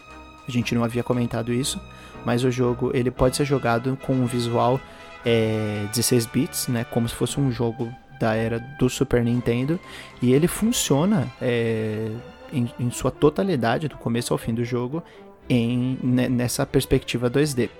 Isso significa que você tem sistemas que podem funcionar tanto em 2D como em 3D. O Pepo, é, quando eu comecei a jogar, ele falou assim: Cara, tudo bem, você quer experimentar o 2D? Pode experimentar, mas por favor, quando você for zerar o jogo, zere em 3D. E eu, agora eu entendo que você o que você falou. É bem diferente a experiência tal. Mas voltando à questão da, da tradicionalidade, o jogo ele se propõe a ser muito tradicional nas, nas, nas mecânicas, nos combates e tal. E ele. Eu acho que isso daí talvez seja um dos pontos mais, mais baixos dele. Eu acho que ele não tem uma variedade de combate que me agrada tanto. Tanto é que eu joguei o jogo inteiro em Auto Battle, em, em batalha automática, com exceção dos chefes. Porque o Pepo falou, cara, no chefe não, né? Faz favor de, de lutar um pouquinho. Mas o jogo inteiro basicamente foi em batalha automática. Ele é chato? Não, não é que não é que ele é chato. Eu acho ele trabalhoso pra uma coisa que eu não eu não tava aprendendo basicamente nada. Porque ele não é um jogo sobre você aprender como jogador. Ele é um jogo sobre você evoluir. É, ele, você não tem uma necessidade de grinding, com exceção do último chefe, que ele é muito difícil e chega a ser escroto que você precisa fazer para chegar nele tipo, e, e enfrentar ele, porque ele é muito, muito forte. Mas enfim, isso é um, isso é um, é um, é um demérito menor na, comparado à totalidade é, positiva da experiência. Mas eu acho que ele, ele talvez tenha um, um sistema que agrada muito as pessoas que gostam da série, mas eu falo sem sombra de dúvidas que tem sistemas de combate muito mais interessantes em 2019 de turno. Eu não tô falando de sistemas em geral, mas de turno que para mim foram muito mais agradáveis, a começar com o Fire Emblem Three Houses e Persona. Persona. Ah, não. Não, não, não, não. Eu achei Sim. que o cara ia dar uns exemplos bons de turno, bicho. não, Ô, cara, eu gosto. fa- faça eu a gosto. sua. Só fazer uma pergunta aqui. É justo comparar o Dragon Quest com o Fire Emblem? Não, não é. Mas como é turno, dá pra gente tentar. Mas a são tá turnos falando bem em- diferentes, né? turno, né? É, o, o, o, Fire Emblem é fase, né? Tem toda a questão do. tática, mas, mas é turno. Eu propus, a, eu propus a, discussão aqui sobre a atualidade do turno mesmo. Porque eu o- acho muito que mais interessante a questão de, de, de posicionamento, assim, tipo, eu sei Não, que não, sim. Dragon Quest não funciona assim, não, não tô pedindo, eu não tô falando, ah, Dragon Quest devia ser tático, não, ele devia ser do jeito que ele é, que ele sempre foi assim, e eu acho que é muito agradável é, ele ser assim pra questão dos, dos fãs, né, e como esse jogo se parece com a- a assim, as, as aventuras mais, as entradas mais anteriores, né, mas eu não acho de maneira alguma que combate seja o primeiro ou o segundo ou terceiro motivo pelo qual eu joguei Dragon Quest 11S, Uhum. tá ligado? Ele talvez seja um dos últimos motivos pelo qual eu joguei. Dragon Quest é uma série muito tradicional. E falando de tradicionalismo um pouco, às vezes é meio difícil você pensar em algo que se classifica com esse termo e que consiga mudar. Final Fantasy uns anos atrás começou a mudar um pouco no Final Fantasy XII, né? Sobre o que que era. Já inovou lá pelo 4 com Active Battle Time Battle Uhum. e, e foi indo. Agora o Dragon Quest não foi tendo, ele foi se mantendo. Tanto é que na época do Dragon Quest 9, quando ele foi anunciado e o Yuji chegou a flertar com a ideia de ser um RPG de ação pro DS, os fãs ficaram revoltados. Foi uma putaria. Teve E- pichação na frente da casa dele, né? De Jihori morte. igual o Jim Carrey. Né? Setor uh, misto do cacete. Essas coisas. Fora o Jihori, pois é comédia. É. E daí, o que, que o Dragon Quest fez durante esse tempo? A partir do Dragon Quest 8, ele colocou um sistema de tensão. Você gastava um turno para acumular poder. Uhum. No Dragon Quest 9, isso voltou um pouquinho mais forte. Você acumulava para poder usar o especial, Isso. que era um golpe supremo. No Dragon Quest 10 eu não tenho a mínima ideia de como seja. E no, Da- no Dragon Quest 11 não tem isso. Ele voltou pro mais simples possível. Parece que é um jogo de 1997, que eu acho que é a data do Dragon Quest 7. Sim. Em- Você acumula tensão sem ter agência sobre isso. É Que uma coisa é passiva, né? que é o Pep Power. Isso, e tem a questão dos golpes duplos. ah, mas é, que nem você falou, né? Tem, tem, tem uma situação interessante que está sendo proposta. Eu acho que o que está sendo proposto no Dragon Quest 11 é justamente isso aqui. A gente tem é, essa questão do Pepe, dos golpes conjuntos. E é um jogo de preparação também, né? Como você pode mudar a sua build a todo tempo, gastando um dinheiro que nem vai te fazer falta, você tem a possibilidade de se preparar para o chefe. Então, nesse sentido, Tutu, por mais que eu tenha falado aquilo para você, você poderia entrar no Auto Battle com o chefe porque você já se preparou para ele, sabe? É, Sim, sim. Manda ver aí. Que é um pouco, inclusive, a, a ideia do injustiçado Final Fantasy XIII que é um pouco essa, né? Vamos se preparar aqui, vamos antever e aí deixa rolar. O jogador Sim. não precisa ficar apertando X para fazer a mesma ação, que seria a minha reclamação principal sobre o gênero dos RPGs japoneses e sobre uma série de RPGs ocidentais também, né? Que com o mouse, enfim, que seja, mas você também vai ter aquele único caminho de resolução sempre, né? Sim. Meu problema é o único caminho de resolução. Nesse sentido, por isso que eu cheguei aqui e falei: Persona, Tutu! Não que eu não goste do Persona 5, eu gosto, eu acho bom, gosto dele bastante até. E, eu acho a, bom. A luta, eu acho ok. Eu acho que a, sé a série acabou no Persona 2. cara que quer ser Ed, né? A série, na verdade, acabou no Persona 2, depois do Persona. Só porque ficou popular. Não, não, não acho isso. Mas enfim, o Persona 5, eu acho que uma boa parte da luta é sustentada no design visual. Uhum. Porque a luta em si. É bonita, é legal assistir. não é legal de lutar, tá ligado? É chato, é trabalhoso.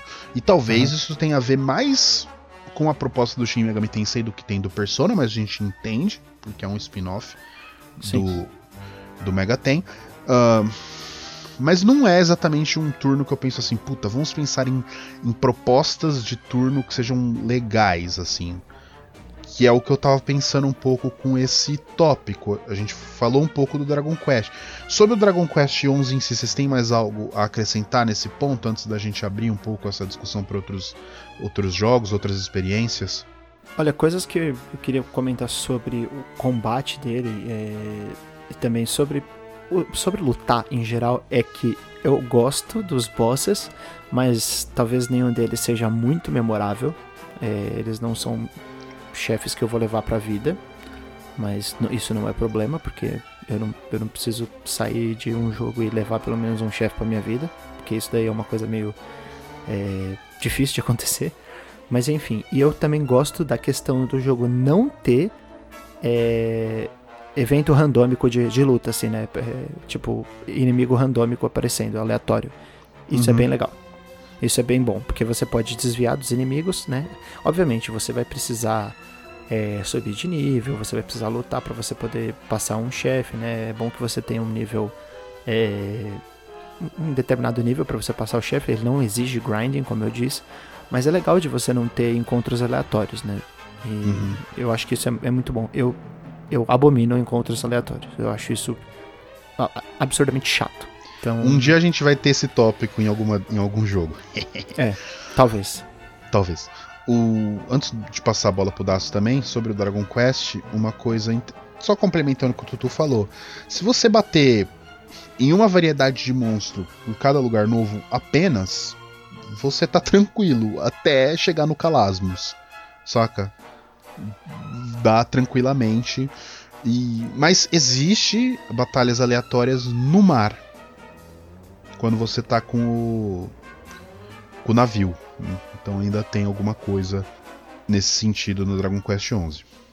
Dá-se alguma coisa sobre o DQ11? Eu acho que, voltando àquilo que eu falei um pouco, se a gente realmente comparar com os dois últimos da série que chegaram no ocidente, é meio que um downgrade. Por mais que o sistema de PEP e os ataques duplos, triplos ou até quádruplos às vezes sejam interessantes, eu não consigo sentir que a batalha tem um. Não tem um peso, sabe? As suas decisões não têm um peso. Parece que, por exemplo, a partir do ato 2 você ganha lá o quadra slash com o luminário. Pronto, agora você ataca todo mundo e acabou o peso. É só ficar é. spamando. O que, é, o que vai te limitar é MP, que tem bastante. E se você ficar grindando, vai acabar o MP uma hora. Mas se você tiver dinheiro para comprar é, poção de mana, acabou. Sim. Simples. E também dá pra ficar perto de uma fogueira, ou então você grindar um pouquinho até liberar o Giga Slash. Pois Sim. é. e daí. e daí é um jogo praticamente ridículo. Então, essa falta de peso acaba tornando as lutas. Tem gêneros. Tem. Gêneros não. Tem jogos no gênero que fizeram ele melhor. E é inegável isso. Eu falei aquilo do Fire Emblem mais por uma questão que eu realmente não consigo comparar. Eu. Mas eu acho que o próprio Final Fantasy, desde o 4, já tá fazendo coisas melhores do que esse Dragon Quest. Sim, sim. É, é, é, difícil você comparar, mas assim, quando a gente fala de turno, tem muitas coisas de turno, então eu, eu quis trazer o Fire Emblem que tá mais fresco na minha memória, né? Agora eu tô jogando o Fire Emblem do Game Boy, que é bem parecido, assim, estrutura bem parecida com, com o Three Houses também, que eu terminei. E é, é meio, é meio, chato, tipo, você ficar só apertando o botão. Porque querendo ou não, você tem é, meio que as habilidades, você tem é, um negócio que é meio tipo talentos, mas eles são basicamente a mesma coisa. Tipo, você só tem habilidades mais fortes e o ataque normal. E tipo, não tem mais nada pra você fazer, não tem variedade, entendeu? Então, não, não é que o, o não é funcional. É funcional, é, é, ligeiramente competente, só não é memorável e também não é um negócio que você fala, nossa, isso daí vai ser levado pra frente, porque é, é realmente destacável. Mas também não precisa. O próprio Dragon Quest 9 tinha uma questão de sinergia de classes, onde você ia encaixando uma com a outra para liberar um, uma passiva que melhorava o outro. É uma coisa mais tática, é uma coisa que aumenta. O Dragon Quest VII era uma build fest também, né? Sim. Nossa, aquele jogo é embaçado. Mas enfim. Uh, então, uma, uma, coisa interessante, vocês tá, citou Final Fantasy, eu acho que a gente pode partir para a segunda conversa dentro desse tópico, que é um pouco pensar a, a atualidade do turn-based hoje e responder um pouco por que, que a gente acha que ele é passível de ser super interessante, né? Então, voltando um pouco no Final Fantasy, o Final Fantasy IV, como o da citou, coloca o Active Time Battle e ele individualizou o turno a partir de uma relação em tempo real. Então o turno existe, ele é de, de cada personagem, mas também tem um tempo real rolando. Então você tem algumas situações que se dão aí pegar um exemplo do Final Fantasy VII, você tem aqueles fantasmas no, no, no cemitério de trens, às vezes eles desaparecem. Você tem que esperar para bater neles. Ah, se você quiser bater, né? Se você quiser tacar magia, pode ser quando eles estão sumidos. Mas se você for bater, bater fisicamente, você vai ter que esperar o tempo real da volta deles. Então tem essa questão que foi colocada ali. Uh, o Final Fantasy XII que tem a questão da, também do Gambit, né? Você prepara tudo antes, você se, anteve, se, se coloca anteriormente às situações que vão acontecer, deixa ali. Esse aí você não precisa fazer nada, é auto battle, Tutu. Ali é auto battle total. Ali é deixa... só, dá até pra andar sozinho. Dá pra andar sozinho, você deixa tudo pronto e é auto battle, Tutu. Ali é uma delícia. um, Mas pensando um pouco em outras coisas, o, o que, que vocês colocam aí, tanto de exemplos como coisas que vocês achariam interessantes ver no turno? Eu acho né? que o Final Fantasy VIII engaja de um jeito muito bom com o sistema de críticos, com a Gunblade. Que é uma reminiscência do Super Mario RPG. Sim. Também. Mas, o Super Mario RPG e o Earthbound. Não, é o Modern 3 ele. São mais ritmo, eu acho. É um pouco mais ritmo. O Final Fantasy VIII, se eu não me engano, é puro apertar mesmo. Tem um momento Você tem certo, que apertar só. na hora que a espada tá descendo, tem momentos certos. Isso. Sim.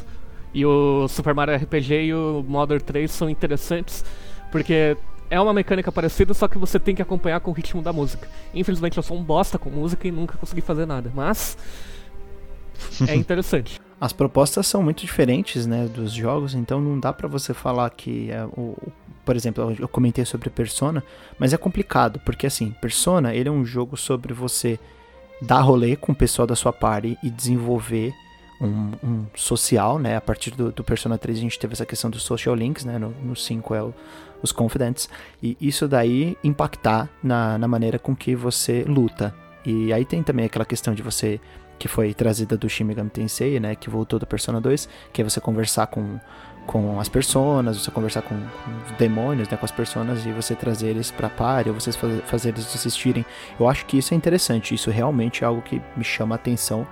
Mas assim, no Dragon Quest XI é difícil, talvez um sistema melhor de fraquezas, porque eu acho que o sistema de fraquezas do Dragon Quest é meio é meio estranho. Poderia ter um negócio de você é, ganhar mais turnos. Tipo, como o, o Shin Megami funciona mesmo, de você é, ir ganhando turnos e ganhando turnos e acabar a, a, batalha de uma maneira mais rápida, sabe? Acho que às vezes a, uhum. as batalhas são. É, os, os monstros são meio tipo sponge damage demais. Eu não sei se eu, eu não sei usar item, porque a gente estava mesmo comentando agora antes de, de, gravar sobre você usar o, a, a Sword of Light contra o, Calasmos. E eu nem imaginei, tipo, que eu precisava usar um item no meio da batalha. Então talvez hajam é, itens que eu possa utilizar na batalha para enfraquecer os monstros ou para é, a lá como é que era o nome do do item agora? Puta, esqueci. Enfim, vou deixar, deixa pra lá. é, mas, mas, usar itens durante a batalha para você poder atordoar o inimigo, algo do, algo do tipo. Então, assim. eu, eu, não sei, eu não sei o que eu colocaria como proposta, mas definitivamente Dragon Quest é, é repetitivo demais assim no combate. E é por isso que eu falo, isso não torna o jogo é, uma experiência é, chata para mim, porque eu curto é, jogo de turno. Então pra mim tá tranquilo. Agora, se for uma pessoa que não curte muito o jogo de turno e estaria en entrando em Dragon Quest pelo combate, talvez ela vá se decepcionar. Eu, uhum. eu sinto muito dizer isso.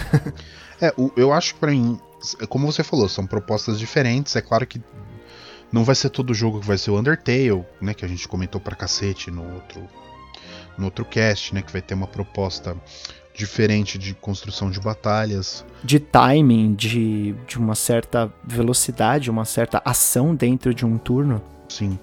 Mas tem. Inclusive tem um jogo interessante, eu perdi o nome agora, mas ele tava rolando pela internet esses dias.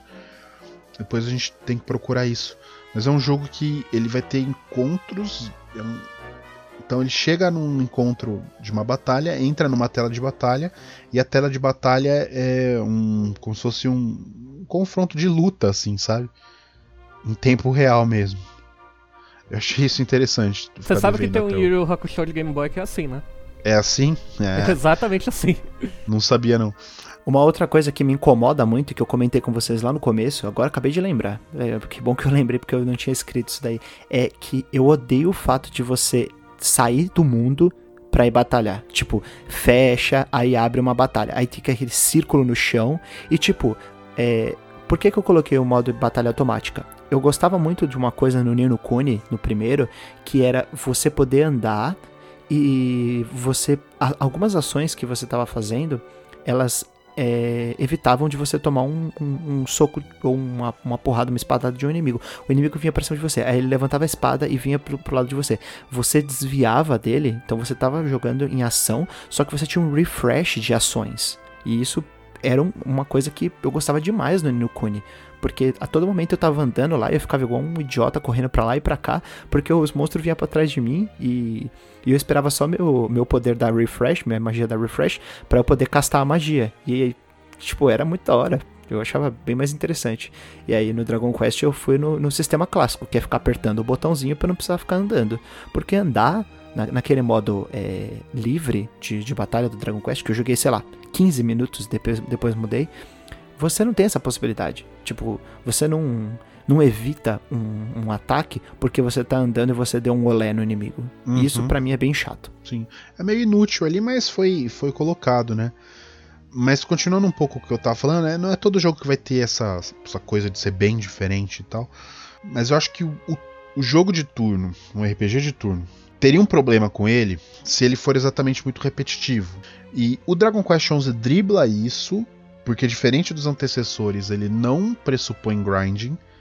Você, como eu falei, você pode enfrentar uma espécie de bicho em cada lugar e pronto, tá tranquilo, não vai ter problema. Você só vai precisar fazer um treino ali antes do Calasmos mesmo, que foi como eu joguei agora o no Dragon Quest 11S, mas de não ser repetitivo nesse sentido, de você realizar sempre os mesmos passos para vencer e a coisa ser sempre a mesma.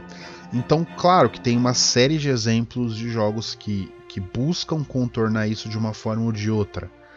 E exemplos são inúmeros, eu acho que ao longo do, dos episódios a gente vai passar por esses, por esses jogos de uma forma ou de outra. Mas a minha, minha preocupação é essa: ele propor uma atividade para você que não se encerre nela mesma de uma forma cíclica. E, e também me interessa muito a, a conversa entre sistemas. Então você tem os sistemas de jogo, você tem como você vai realizar sua build, o que que você tem que se preparar antes. Então eu acho que se um jogo entrega bem, eu, como você se prepara antes do confronto e ou como que esses confrontos vão se dar, para mim tá num caminho interessante. Se ele não entrega essas coisas, aí já é embaçado. E talvez eu jogue o jogo por outros motivos. O Persona mesmo, por exemplo, a gente conversando aqui, cara, sério, eu entendo no Shin Megami Tensei essa desgraça. Mas no Persona, cara, Persona 5 não devia ter nem batalha. Sinceramente. Não devia nem ter batalha. mas é claro que você vai falar, ah, mas aí como que os confidentes, porque os confidentes influem na batalha, porque você tem que montar os personas e tal, tal, tal. E eu entendo que ia mudar completamente o jogo. Mas eu fico pensando num jogo daquele que não tivesse nem batalha, saca? Eu ia, eu ia achar muito interessante. Claro que ele desfaz uma série de sistemas, como eu estava falando, né? Que são sistemas que vão conversar com o jogo. E nesse sentido, Persona 5 é bem interessante, inclusive, né? Como que essas coisas todas vão conversar. Então, eu fico pensando um pouco nisso, né? Que caminho que a gente está indo tanto no sistema de batalha, no que vai acontecer na batalha, quanto nos sistemas que conversam com a batalha e a relação do build com isso, e a relação da narrativa com isso, e a relação dos personagens com isso. Eu acho que essa é minha, o meu ponto de analisar se eu acho um jogo, um RPG por turno bom nesse sentido da batalha ou não, saca? Entendi.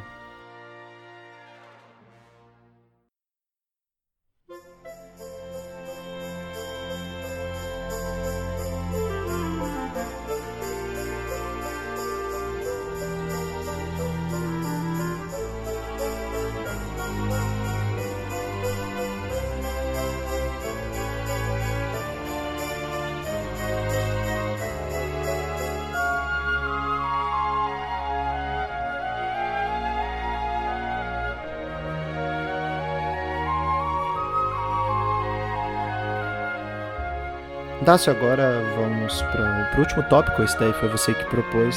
É uma coisa que eu não fiz muito nesse jogo, então eu quero passar a palavra para você que tá totalmente familiarizado com esse tópico, porque afinal você fez 100% do PlayStation 4. Bom, eu acho que o design de side quest, nem Dragon Quest em especial, é uma coisa simples, mas funcional. Por quê? É, você não tem um, uma situação como mate aquele chefe secreto em tal lugar. Mate aquele tanto de tal monstro você até tem, mas tudo isso sempre é bem explicado. Você vai, fala com uma pessoa, ela te conta uma história básica, e dessa história básica ela te passa o que você vai ganhar se fizer o evento X. Por exemplo, no início do jogo você vai encontrar muita side quest que é um cara curioso, que são pessoas curiosas como como um Pep Power, que são a combinação de os ataques duplos ou triplos ou enfim, funcionam em cima de tal inimigo.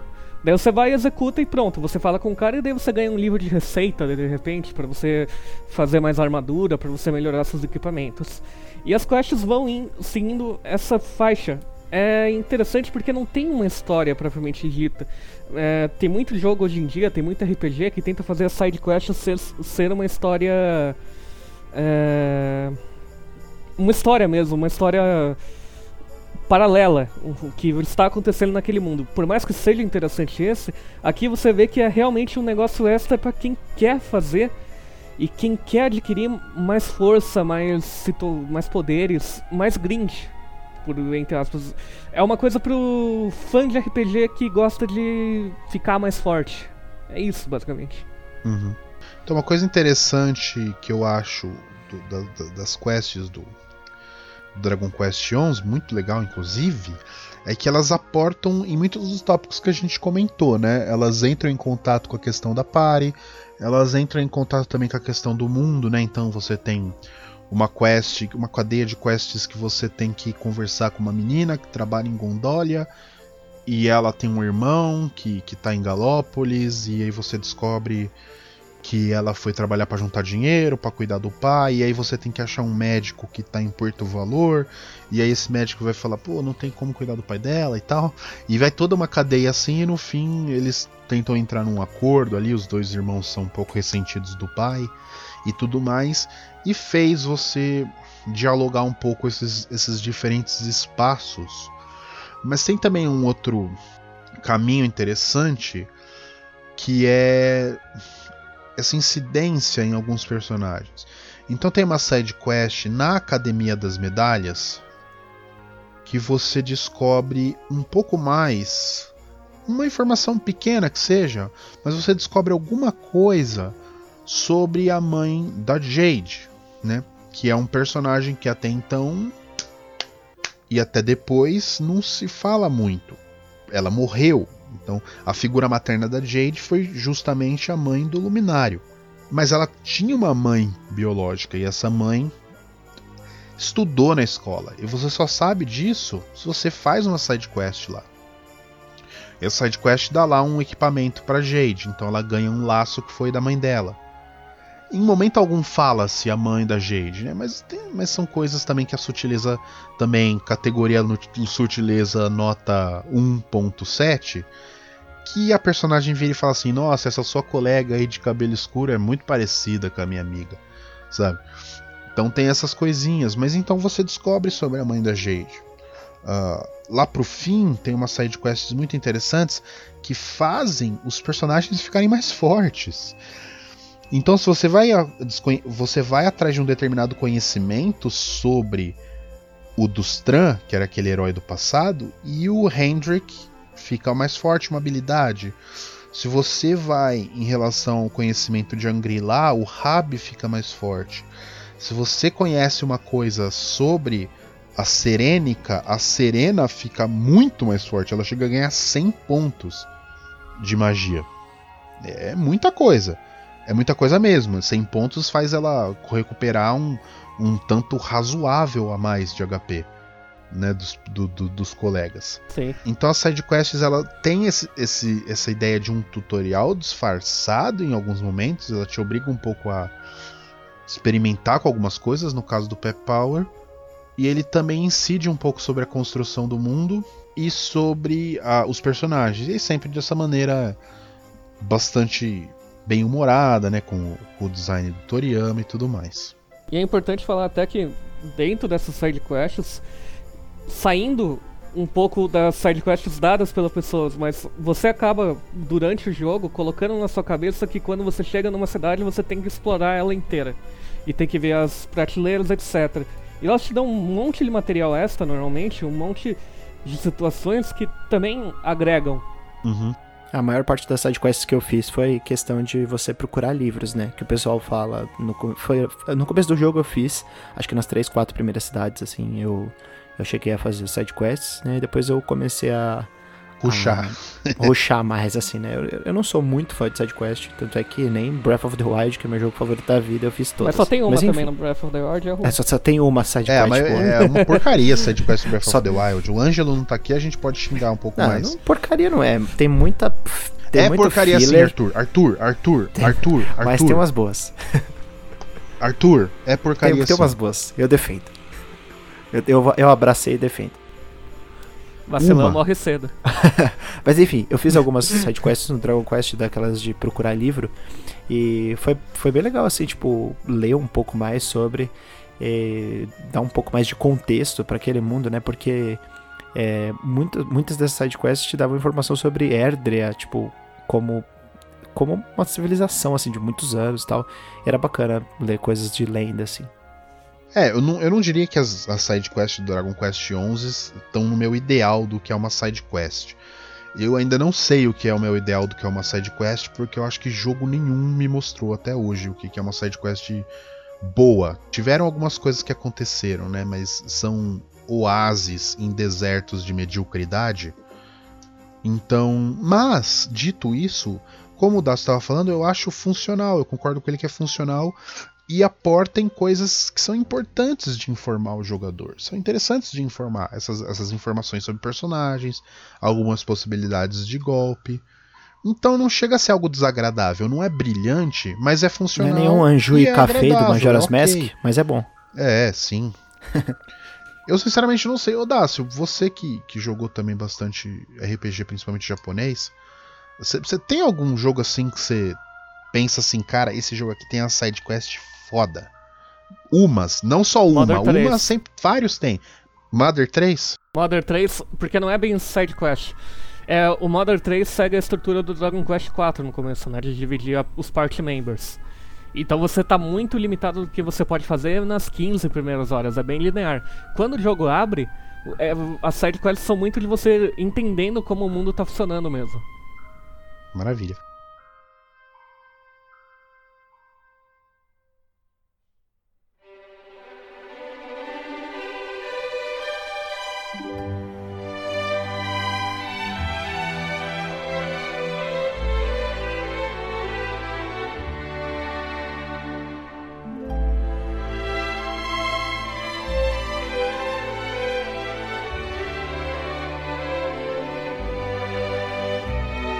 Dácio, inclusive, deixa eu te perguntar, você diria que o Mother 3 é o seu RPG japonês favorito? Porque eu conheço você, você sempre fala muito bem dele, então talvez seja, por isso que eu perguntei. Eu não consigo. Eu tenho um problema em definir jogos favoritos, porque de vez em quando. Parece que eu falo muito de Dragon Quest, parece que eu falo muito de Pokémon, parece que eu falo muito de Metal Gear, parece que eu falo muito do Caralho 4. E daí do nada vem o. O Modern, parece que ele sempre aparece fervendo forte, brilhando na, ali. Eu acho que o Itoi é um monstro. Então eu acho que a série Modern é importante para mim, mas se a gente for exagerar um pouco, eu diria que é meu favorito sim. Cuidado, mas... cuidado hein, porque você falou uma vez para mim que o seu jogo favorito da vida era outro RPG japonês. então, isso que eu tô falando, ó. É, rapaz. Muito cuidado, é porque eu tenho, é eu tenho essas é conversas printadas. então, o cara printa mesmo. Vai fazer né? o quê? O... Ah. Porque eu tenho no de sua. eu tenho o que acontece é o seguinte. Porque o que acontece é o seguinte, aqui no, no Pot Quest, a gente sempre faz uma brincadeira no fim, né? E dessa vez, e como a gente tá falando, a gente falou de Dragon Quest 11, que tem toda aquela mística do, do grande RPG japonês, o definidor, aquele que se, que se coloca mais como o pai do que a gente conhece hoje como JRPGs. Então eu fui procurar os outros membros do meu Nintendo e fui procurar eu mesmo, e cada um falou o seu JRPG favorito. Então o que vocês vão ter que fazer agora, e talvez vocês precisem aí de lápis e papel, não sei se tá fácil, é o seguinte: a gente tem oito participantes, que são os oito membros do meu Nintendo fora vocês dois, tá? Então temos Washington, famoso Wash, Flávio, do podcast, o Carlos, a Thaís Tunhon, do, do Splitcast e também do meu Nintendo, o Ângelo, né, nosso chefe, o Dudu, o Luiz Antônio e eu. Então são essas pessoas, então são oito pessoas. Certo. Temos oito jogos, oito RPGs e eu tinha falado JRPG, mas eu acho que eu não especifiquei pro, pro Flávio, mas tudo bem, paciência. Temos oito RPGs, sendo sete deles JRPGs, porque eu falei errado pro Flávio. Eu escrevi só RPG e ele respondeu um ocidental. Então, o Flávio, vocês já vão saber qual é a resposta. uh, mas enfim, temos aqui oito RPGs. E vocês vão ter que dar o match do RPG favorito à pessoa que falou aquele jogo. Certo. Beleza? Beleza. Então, os participantes vocês anotaram. Sim. São uhum. os outros membros: Dudu, Luiz, Ângelo, Thaís, Carlos, Flávio, Pepo e Wash. Beleza. Todos tá? são distintos? Todos são distintos. Eu, eu, eu, inclusive, eu escolhi outro porque a pessoa já tinha pegado o meu. É, imaginei. Beleza. Até porque eu também tenho. Eu, não, eu demorei para escolher. Na verdade, eu ainda nem escolhi. Tem três nomes aqui na minha frente e eu vou escolher um na hora. então é o seguinte: os jogos são Pokémon Moon. Eu já sei. Pokémon Soul Silver. Não sei. Tales of Symphony. Parasite Eve. Final Fantasy VII. Esse tá fácil. Mass Effect 2. Enfim, eu, eu, sou um imbecil, eu não expliquei direito pro Flávio. Chrono Cross e Valkyrie Profile. Hum, caraca. Tá. Valkyrie Profile tá. do Luiz. Não, calma, calma. Façam um match aí, eu vou perguntar um por um depois, tá? Tá, tá desculpa. Quando vocês acabarem os matches, vocês me falam. Tá bom. Não vale roubar, hein, gente. Vou, vou confiar na sinceridade de vocês. Boa. Não tem Persona 5 no... Não, ninguém falou Persona 5. Eu senti que uma pessoa ia falar, mas ela escolheu outro. É, você deveria ter falado JRPG pro Flávio, que ele ia falar Persona 5. É. É, eu sou um idiota. Tudo bem, faz parte. Deixa eu ver se eu falei pro Flávio. né? A gente pode ver se ele é um idiota, né? Vamos ver quem que é o idiota. Fusão, mano. Ah, não, eu falei JRPG. um abraço aí pro Flávio do podcast. A gente gosta muito de você, tá? Ah, Flávio é um amor de pessoa. Tá merda. Então o JRPG Mass Effect 2 É do Flávio. é do Flávio. Então Boa. o Flávio a gente nem vai comentar. Já é um ponto pra cada um aí. Uau, Então ninguém vai zerar. Tá certo. Deu match aí? Deu match. Daí. Tá, então eu vou falar o nome da pessoa e vocês falam o jogo que vocês deram match pra essa pessoa. Tá bom. Então vamos lá. Começo com o membro mais novo, Dudu Maia. Não confundir com Tutu Maia. Pokémon Moon. Pokémon Moon. Ok, os dois acertaram. Beleza. Luiz Antônio, Valkyrie Profile. Luiz foi Pokémon Soul Silver. Tutu acertou. Ângelo, Pokémon Soul Silver. Tales of Symphony. que- Tutu acertou. Parasite Eve, Thaís. Thaís. Thaís, tá, todos os dois acertaram. Final Fantasy VII, Carlos. Foi o Carlos. os dois acertaram. Chrono Cross, Pepo. Wash. Tutu acertou. Valkyrie Val- Profile. Não Pepo. acredito, Pepo. É, eu ia escolher aqui na hora se eu ia falar Valkyrie Profile, Xenogears ou Suicoden 2. Eu ia acertar de qualquer jeito. Nossa, desculpa aí se você conhece seus amigos. Mas na verdade, eu- é, provavelmente é o Chrono Cross.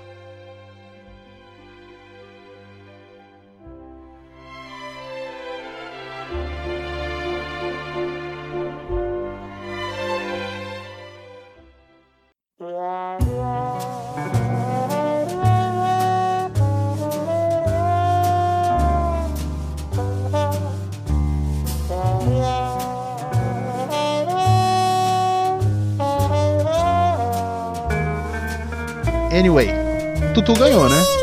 Ganhou. Yeah! Eu perdi meu direito de participar de podcast. Não. Não, você, você está convidadíssimo, aliás, é, aproveitando pra gente fazer já a finalização. Muito obrigado pela sua presença, Dácio. É uma, uma honra ter você aqui como um grande amigo nosso, que a gente já há muito tempo conversa e É uma É, honra, a honra é minha. delira Fa- sobre os RPGs, né? é, fazer parte de um projeto tão legal quanto o meu Nintendo e agora começar a participar dos podcasts. É uma coisa, uma oportunidade incrível. Pra você que não, não conhece o Dácio, ele já escreveu alguns textos, escreveu textos sobre Mario, sobre Dragon Quest, tem alguma coisa lá já? Tá pra sair. Tá pra sair. Provavelmente já vai ter saído quando vocês receberem o, o podcast. Eu gosto muito de citar o meu texto sobre Link Awakening. Por favor, leia a minha obra-prima. Essa obra-prima? é a obra máxima do, do Dácio. É, Magnum Opus. o magnum opus dele. Muito bom, muito bom. É, eu tô bem feliz que a gente conseguiu é, resumir tudo isso em seis pontos. Acho que ficou legal essa, essa nossa nova proposta. E o que, que vocês acharam? Comentem, deixem o- um comentário lá nas redes sociais. Divulguem para as pessoas. é, se vocês passar para um amigo seu, uma amiga sua, para ouvir o nosso podcast, a nossa editoria de RPGs e Adventures, pode ser que essa pessoa se interesse também e passe para outra pessoa. Então é, é muito importante. A gente conta sempre com a divulgação de vocês, com o feedback de vocês. A gente não ganha nada com isso. A gente só ganha felicidade, assim, de, de poder é, espalhar a palavra sobre os jogos que a gente gosta. né? Espero que vocês tenham gostado desse episódio é, com esse novo formato e da gente falando dessa série tão importante para os RPGs que é o Dragon Quest. Dácio, você quer divulgar suas redes sociais, onde você fala sobre joguinhos na internet, seu momento é, esse é o seu momento onde você pode montar sua lojinha em roto e vender armas, escudos e joguinhos. Bom, amigos, vocês podem me encontrar no Medium, Dácio Castelo Branco. Vocês podem me encontrar no Twitter, Dácio ACBGS. Peraí, eu acho que não tem o S. um minuto. Não é Sharing- Sharingandak? Não, mudei faz um Twitter? tempo porque, enfim, cresci. Ah, tá. Cresci é boa. E tirou a foto do Sonic também, né? Agora sou eu pessoalmente. É Daça CBGS, tá certinho. O Medium que eu já falei. E vocês podem me encontrar no meu Nintendo. E de vez em quando eu produzo uns textos lá. E eu gosto bastante deles. Eu gosto bastante do ambiente. sério, acessem o meu Nintendo. Puta site legal. E Dragon Quest pra mim é uma série importantíssima, ao ponto de eu ter chorado quando eu recebi o Dragon Quest 11 de PS4. Então, é isso. Obrigado. E Legal. maravilha. Então, pra quem não, não conhece também muito, o às vezes eu mesmo e o Tutu, às vezes vocês não têm muitas informações sobre a nossa vida, né? E nem é pra ter muito, mas enfim. Ah, mas é que eh, tanto eu, o Tutu quanto o Dácio, a gente se conhece desde a época do Nintendo Blast, então a gente contribuiu lá com o Nintendo Blast, Game Blast durante um tempo, a gente se conheceu todo mundo lá. E depois a gente foi seguindo, seguindo, seguindo, e a gente se reencontrou aí no meu Nintendo. O Tutu fez essa ponte aí, a gente conheceu o pessoal lá que é bacana pra caramba. Ângelo, Flávio, Thaís e, e todo o resto que depois entrou. Então fica aí esse agradecimento também de gravar com vocês finalmente, que são amigos já há um bom tempo, né? Amigos não só de internet, a gente se vê aí pessoalmente, vira e mexe, apronta várias confusões, eu ajudo a hidratar o Tutu junto com o irmão dele. E aí a vida vai Tem uma seguindo. foto do Pepo segurando uma Keyblade. É, É importante. teve o dia da Keyblade, só, só grandes. E você, aliás, senhor Arthur, senhor pare de querer atacar Kingdom Hearts à toa, viu? Não, de maneira alguma, É. Kingdom Hearts 3 é um dos jogos que eu mais gostei de jogar em 2019. Maravilha. Você entendeu Kingdom Hearts 3? Eu me rendi ao Kingdom Hearts, eu achava uma série nojenta. Mas eu me rendi. Ah, não deixa É de ser bom. nojenta, vamos admitir, mas é, é a supra-análise. É isso aí. Enquanto Kingdom Hearts não vem pro Nintendo Switch e a gente não fala, esse é o podcast. Até a próxima. Tchau, tchau. Tchau, tchau. Falou!